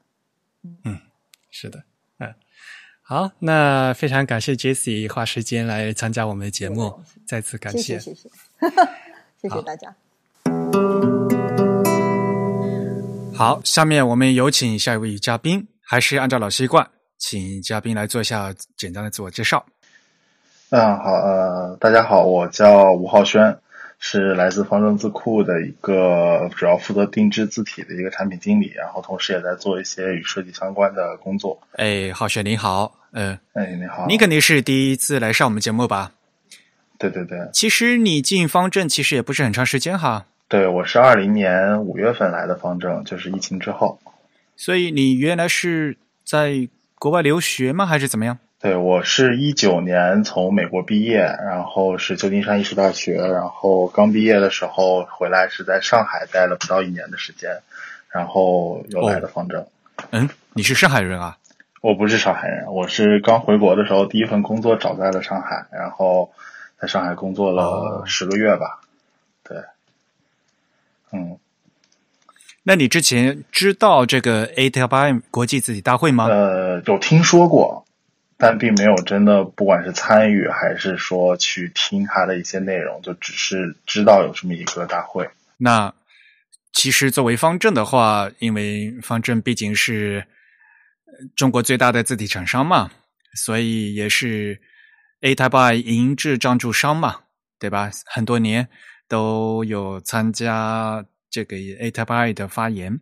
那前几年其实我也有给你们帮忙嘛。一开始今年还没看到你们的那个演讲，一 我就觉得好奇怪，今年怎么没有看到你们的演讲？后来才发现把你们放到最后压轴了，是吧？对，今年比较晚，对，因为今年他好像是 A 泰派那边换了那个那个主办方还是怎么着，所以我们这边也那个发发布的比较晚啊。他们那个邮件沟通好像不大顺畅吧？有时候对，嗯，联系不方便，嗯。那好，下面是不是和大家介绍一下你这次发言的主要内容？我看，因为你是用英文的吧，但是我看你们公众号用中文翻译，是主题叫“字体传递品牌的声音”。对，对，因为我平常工作当中接触的最多，然后也是关于定制字体的，所以这次也是讲了跟定制字体相关的内容。因为最近几年定制字体的这个趋势也是比较明显。越来越多的这个品牌在考虑，或者甚至去做定制字体，所以我这次主题也是关于说字体如何在品牌建设，甚至去呃，就像我说的题目说的，就传递品牌的一些声音的这个主题。对，我看好像你们也讲了好多个案例吧，是吧？呃，水数前后好像有四五个，大概讲了四个。那一个一个的和大家介绍一下吧。对，第一个就是讲的可口可乐的。那个案例，因为我们在从一九年开始吧，然后到二零年一直在就是做了一个跟可口可乐在乎体的这样的一个定制字体案例，然后呃，这个也是之前也是获得了好多像 TDC 啊，什么纽约 TDC、日本 TDC 各种各样的奖项，对，然后这个呢，其实最开始是可口可乐中国找到我们。然后希望我们可以做一款，就是因为正好赶上可口可乐进入中国的一百三十多周年的一个一个时机，对，然后我们就呃再用这个契机，然后联合可口可乐中国，然后还有好自在，我们一起做了这样一款字体。然后呃背景就是最开始上来讲，大概讲了一下这个背景，就是一九七八年，呃可口可乐要重返中国。然后从最开始，在可口可乐的包装就是玻璃瓶儿和那个听贴儿的那个包装上面用的就是一个手手写体的可口可乐的一个一个商标。然后我们最初就是从这个商标可口可乐这四个字出发，然后从其中找到一些呃有颜体的影子，也有那个欧阳询的这个书法的影子，然后从基于这个去做一个延展，然后最终把它扩充成一个字库。然后也是想要通过这其中背后有一些关于可口可乐，为什么我说是可口可乐想要通过这款字体去传达它的品牌文化，就是因为可口可乐是一个做饮料的公司嘛，然后它背后可口可乐的这个精神是跟水是息息相关的，所以我也是介绍了一些这个字体跟水的一些关系，包括可口可乐想要通过这款字体去传达一个在乎的这样的一个情感，也用在了它的这个字体名称当中。所以在字体设计本身的时候，它的一些笔画的一些特点啊，像我说到的，像转折处，包括它点的这个这个设计方法，也都是跟水有一些关系的。对，然后这一部分还讲到了在乎体最大的一个特点就是呃合体字，因为合体字也是呃。可口可乐在乎体是第一款把合体字收录在字体当中的这样的一款字体，所以也是讲述了一下合体字的设计方法。比如说，它会共用一些呃，就是笔画之间的部件呀，然后一些这个偏旁部首，它有一些共用的部分。嗯，你们是第一款合体字吗？你确认？是第一款把很多合体字都直接收录在这个字体当中，可以直接就是我们打字，然后可以直接把这个合体字打出来的是这个意思。对，之前可能有一些尝试，比如说做单个字啊，然后比如说招财进宝这一个字啊，或者怎么着的，它它等于这个是第一款把字合体字收录在这个字体包当中的这样的一款字体。因为你们这样这次做的是比较多的嘛，招财进宝啊什么的。对对，整体来讲来看，还是一个很漂亮的一个粗楷体吧。就整个一个风格的话，嗯，对。然后包括西文，西文的设计也是基于中文的设计去做了西文的匹配，包括在一些笔画的细节去如何把这个就是刚才一个粗楷体的这样的一个风格延续在西文的一些设计的细节里边。好，这是第一个案例哈。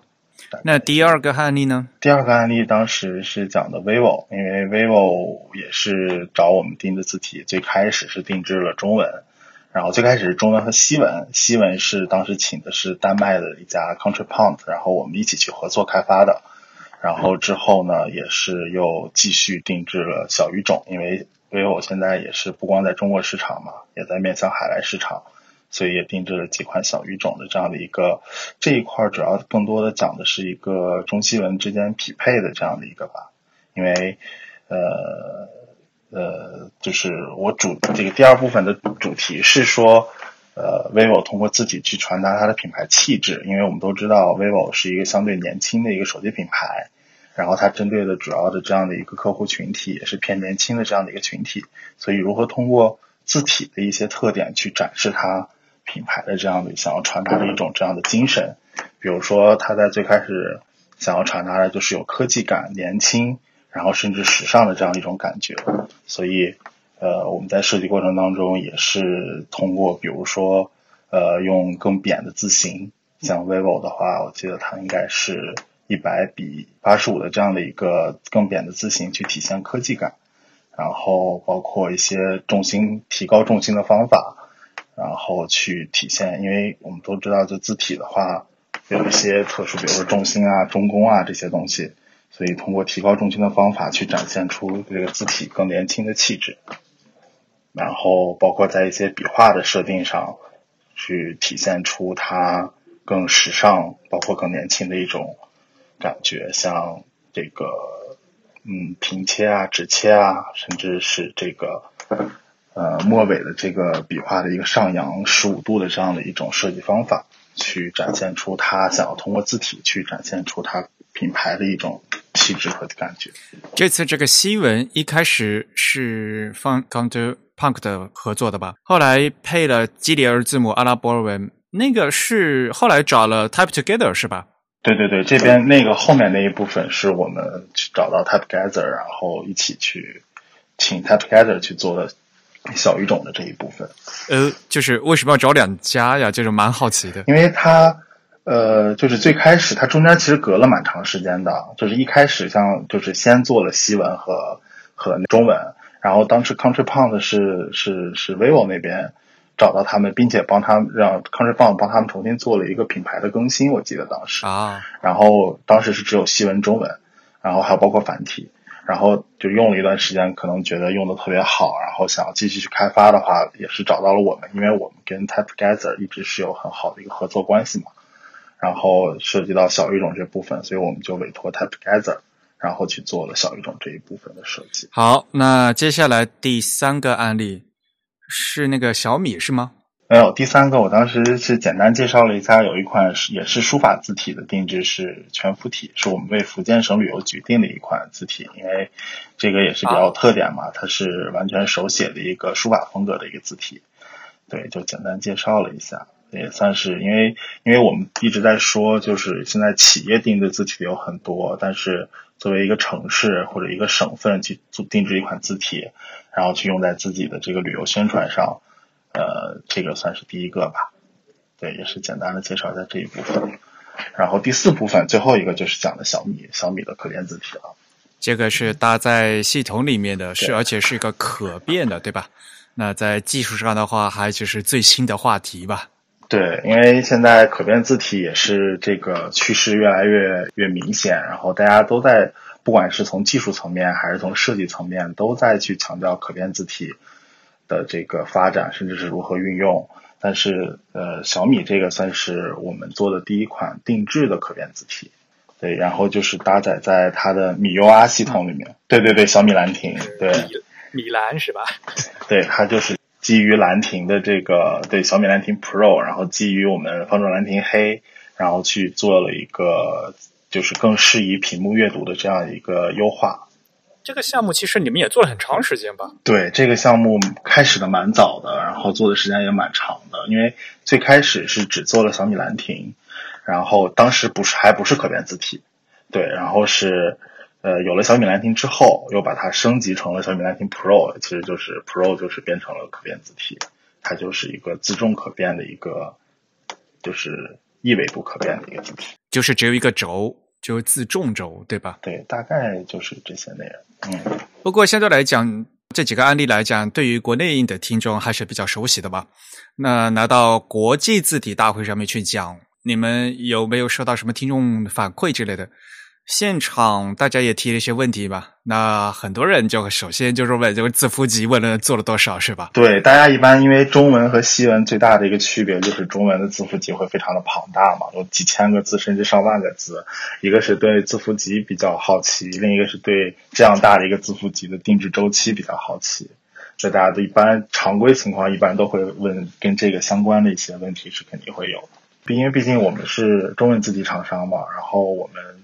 大部分就我们的优势，可能更多的是在设计中文，然后我们也想通过这样一个机会吧，然后让大家可以了解到，就是说中文定制是怎么样的一个情况。可能大家对这些品牌并不是非常了解，但是可能对中文字体是感兴趣的。然后你有空去听其他 A 塔拜演讲者的演讲吗？呃，我听了两个，听了一个是刘钊老师他们那个西夏文的那个。然后还有听那一个是对，还有一个是那个好像是台湾的吧，一个周老师讲的是那个中文在方块字里面它可以做成更更就是更大更宽的那个，听了这两个。那他不就刚好在你前面吗？刚好最后两场我在这个直播间里面嘛，然后都在给你们主持了。你有什么印象吗？嗯，我觉得那那个还挺有意思的。我觉得。呃，这两个，因为我就听了这两个嘛，然后西夏文的那个我是比较好奇的，就他那个字就是笔画都很多，然后一个都不认得。然后我比较好奇的是，他的那个字跟我们正常的简体汉字的之间有没有什么关联，或者说就是他的就是那个字是不是一一对应的那个？比如说我们有一个汉字，比如说方正，是不是就有对应的一个西夏文的这两个字？然后他们之间有没有什么关联？这种？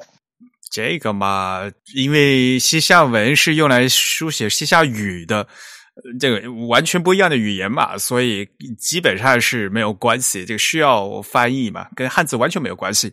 无非就像把那些笔画组装到一个方框里面，所以就像韩语一样嘛，那无非就是在一个方框而已。对，它只不过看着像汉字，是吧？就完全不一样嘛，你完全看不懂嘛，对吧？和汉字的话，对，就只是看着像汉字，然后对又没什么关系。然后另一个我觉得，我觉得也挺有意思的，就是其实可以是一种尝试吧，就是因为我们知道西文是可以变宽的，就是有，就是它不是等宽的嘛。然后在中文当中的那样一种尝试，觉得也挺有意思的。可以，就是它现在可能也是只是简单的尝试，我觉得可以，可以之后就大家一起感兴趣的话，都可以做更深入的尝试。就是中文识别可以变成变宽的，甚至变高的这样的一种。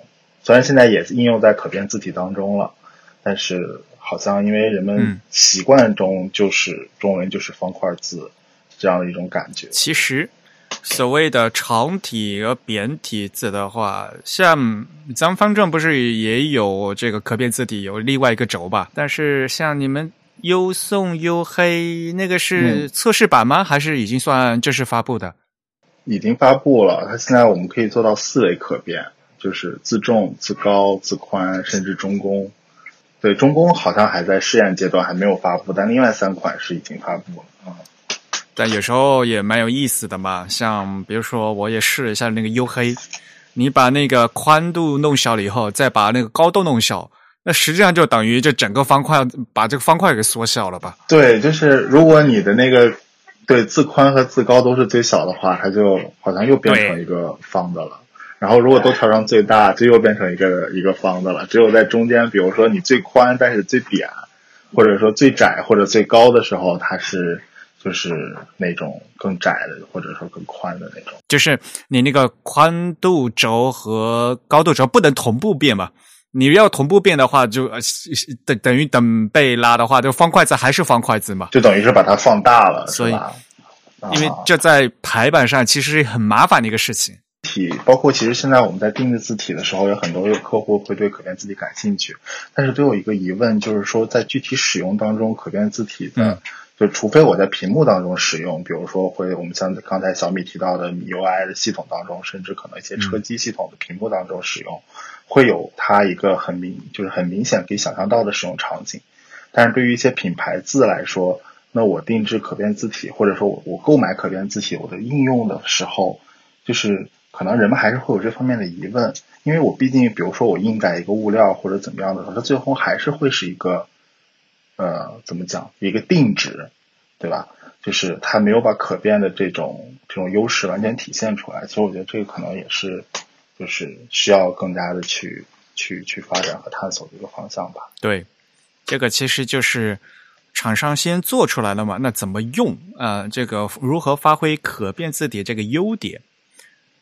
像刚才说的，你嵌到系系统里面去，那系统来做的话呢，呃，用来做 UI，那这就最能充分发挥它的优势了，对吧？那其他地方，比如说网页字体的话，那可以压缩容量，对吧？这也是你作为可变的话，就不用搭载那么多个粗细的版本，这个数据量还是有明显优势的嘛。那如果用在物料啊，像静态方面的话，其实是在设计师来讲的话是比较好用的。比如说，他在和中西文搭配的时候，他能找到一个刚好恰到好处的一个粗度去配细纹。可能因为你原来配 regular 太粗，配 bold 太细，你可能需要一个找到中间的一个粗细，但是你原来没有。但是你无通过这个无极变换的话，对于设计师来讲的话，就刚好能达到找到那个痛点，对吧？就对于设计师来讲的话，容易方便搭。但是你最后做出来的，那比如说是广告啊，还是物料啊，那那本身还是静态的嘛，对吧？就从最后效果来讲的话。给设计师，嗯，就瑞士军刀一样的一个武器，这还是要看设计师怎么用了。不过你也是算第一次参加 A 台派的演讲吧？嗯，就第一次参加 A 台派嘛，确实很紧张。感觉怎么样？哦虽然是提前录好的，但还是会觉得很紧张。然后觉得，嗯。因为我记得你好像之前我听去年的节目都会问一个那个嘉宾给自己的表现打多少分，对吧？对，我觉得对呀，你给自己表现打多少分呢？这个及格吧。哈哈是吗？对，就是我觉得还是有有有可以就是提高的地方的。然后如果有机会，明年或者之后还有机会的话，希望可以表现的更好。那也非常感谢你哈，大家都很忙哈，年底在百忙之中抽出时间来接受我们的采访，谢谢你，谢谢。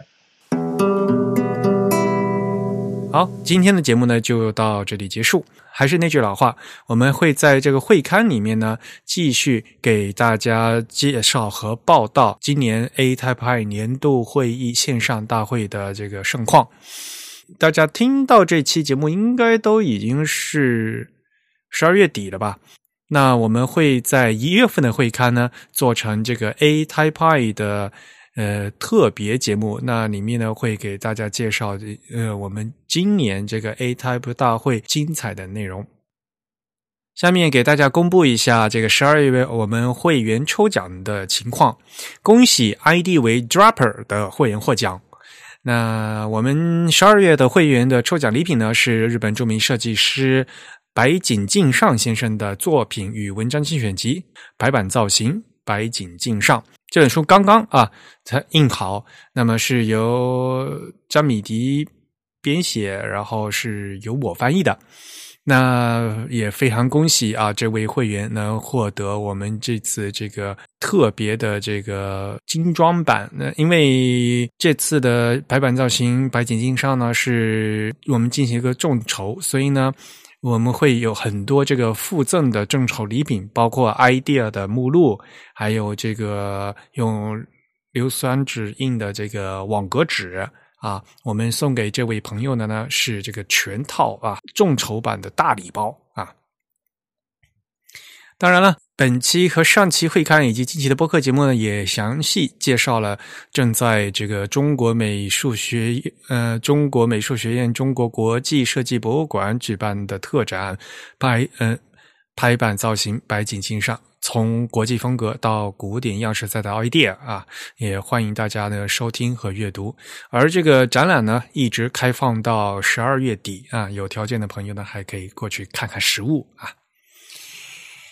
好了，那我们今天的节目就到这里。呃，欢迎大家从各种社交网络上面关注我们。我们在新浪微博、微信公众号以及 Twitter 上面的账号呢，都是 The Type 啊，T H E T Y P E。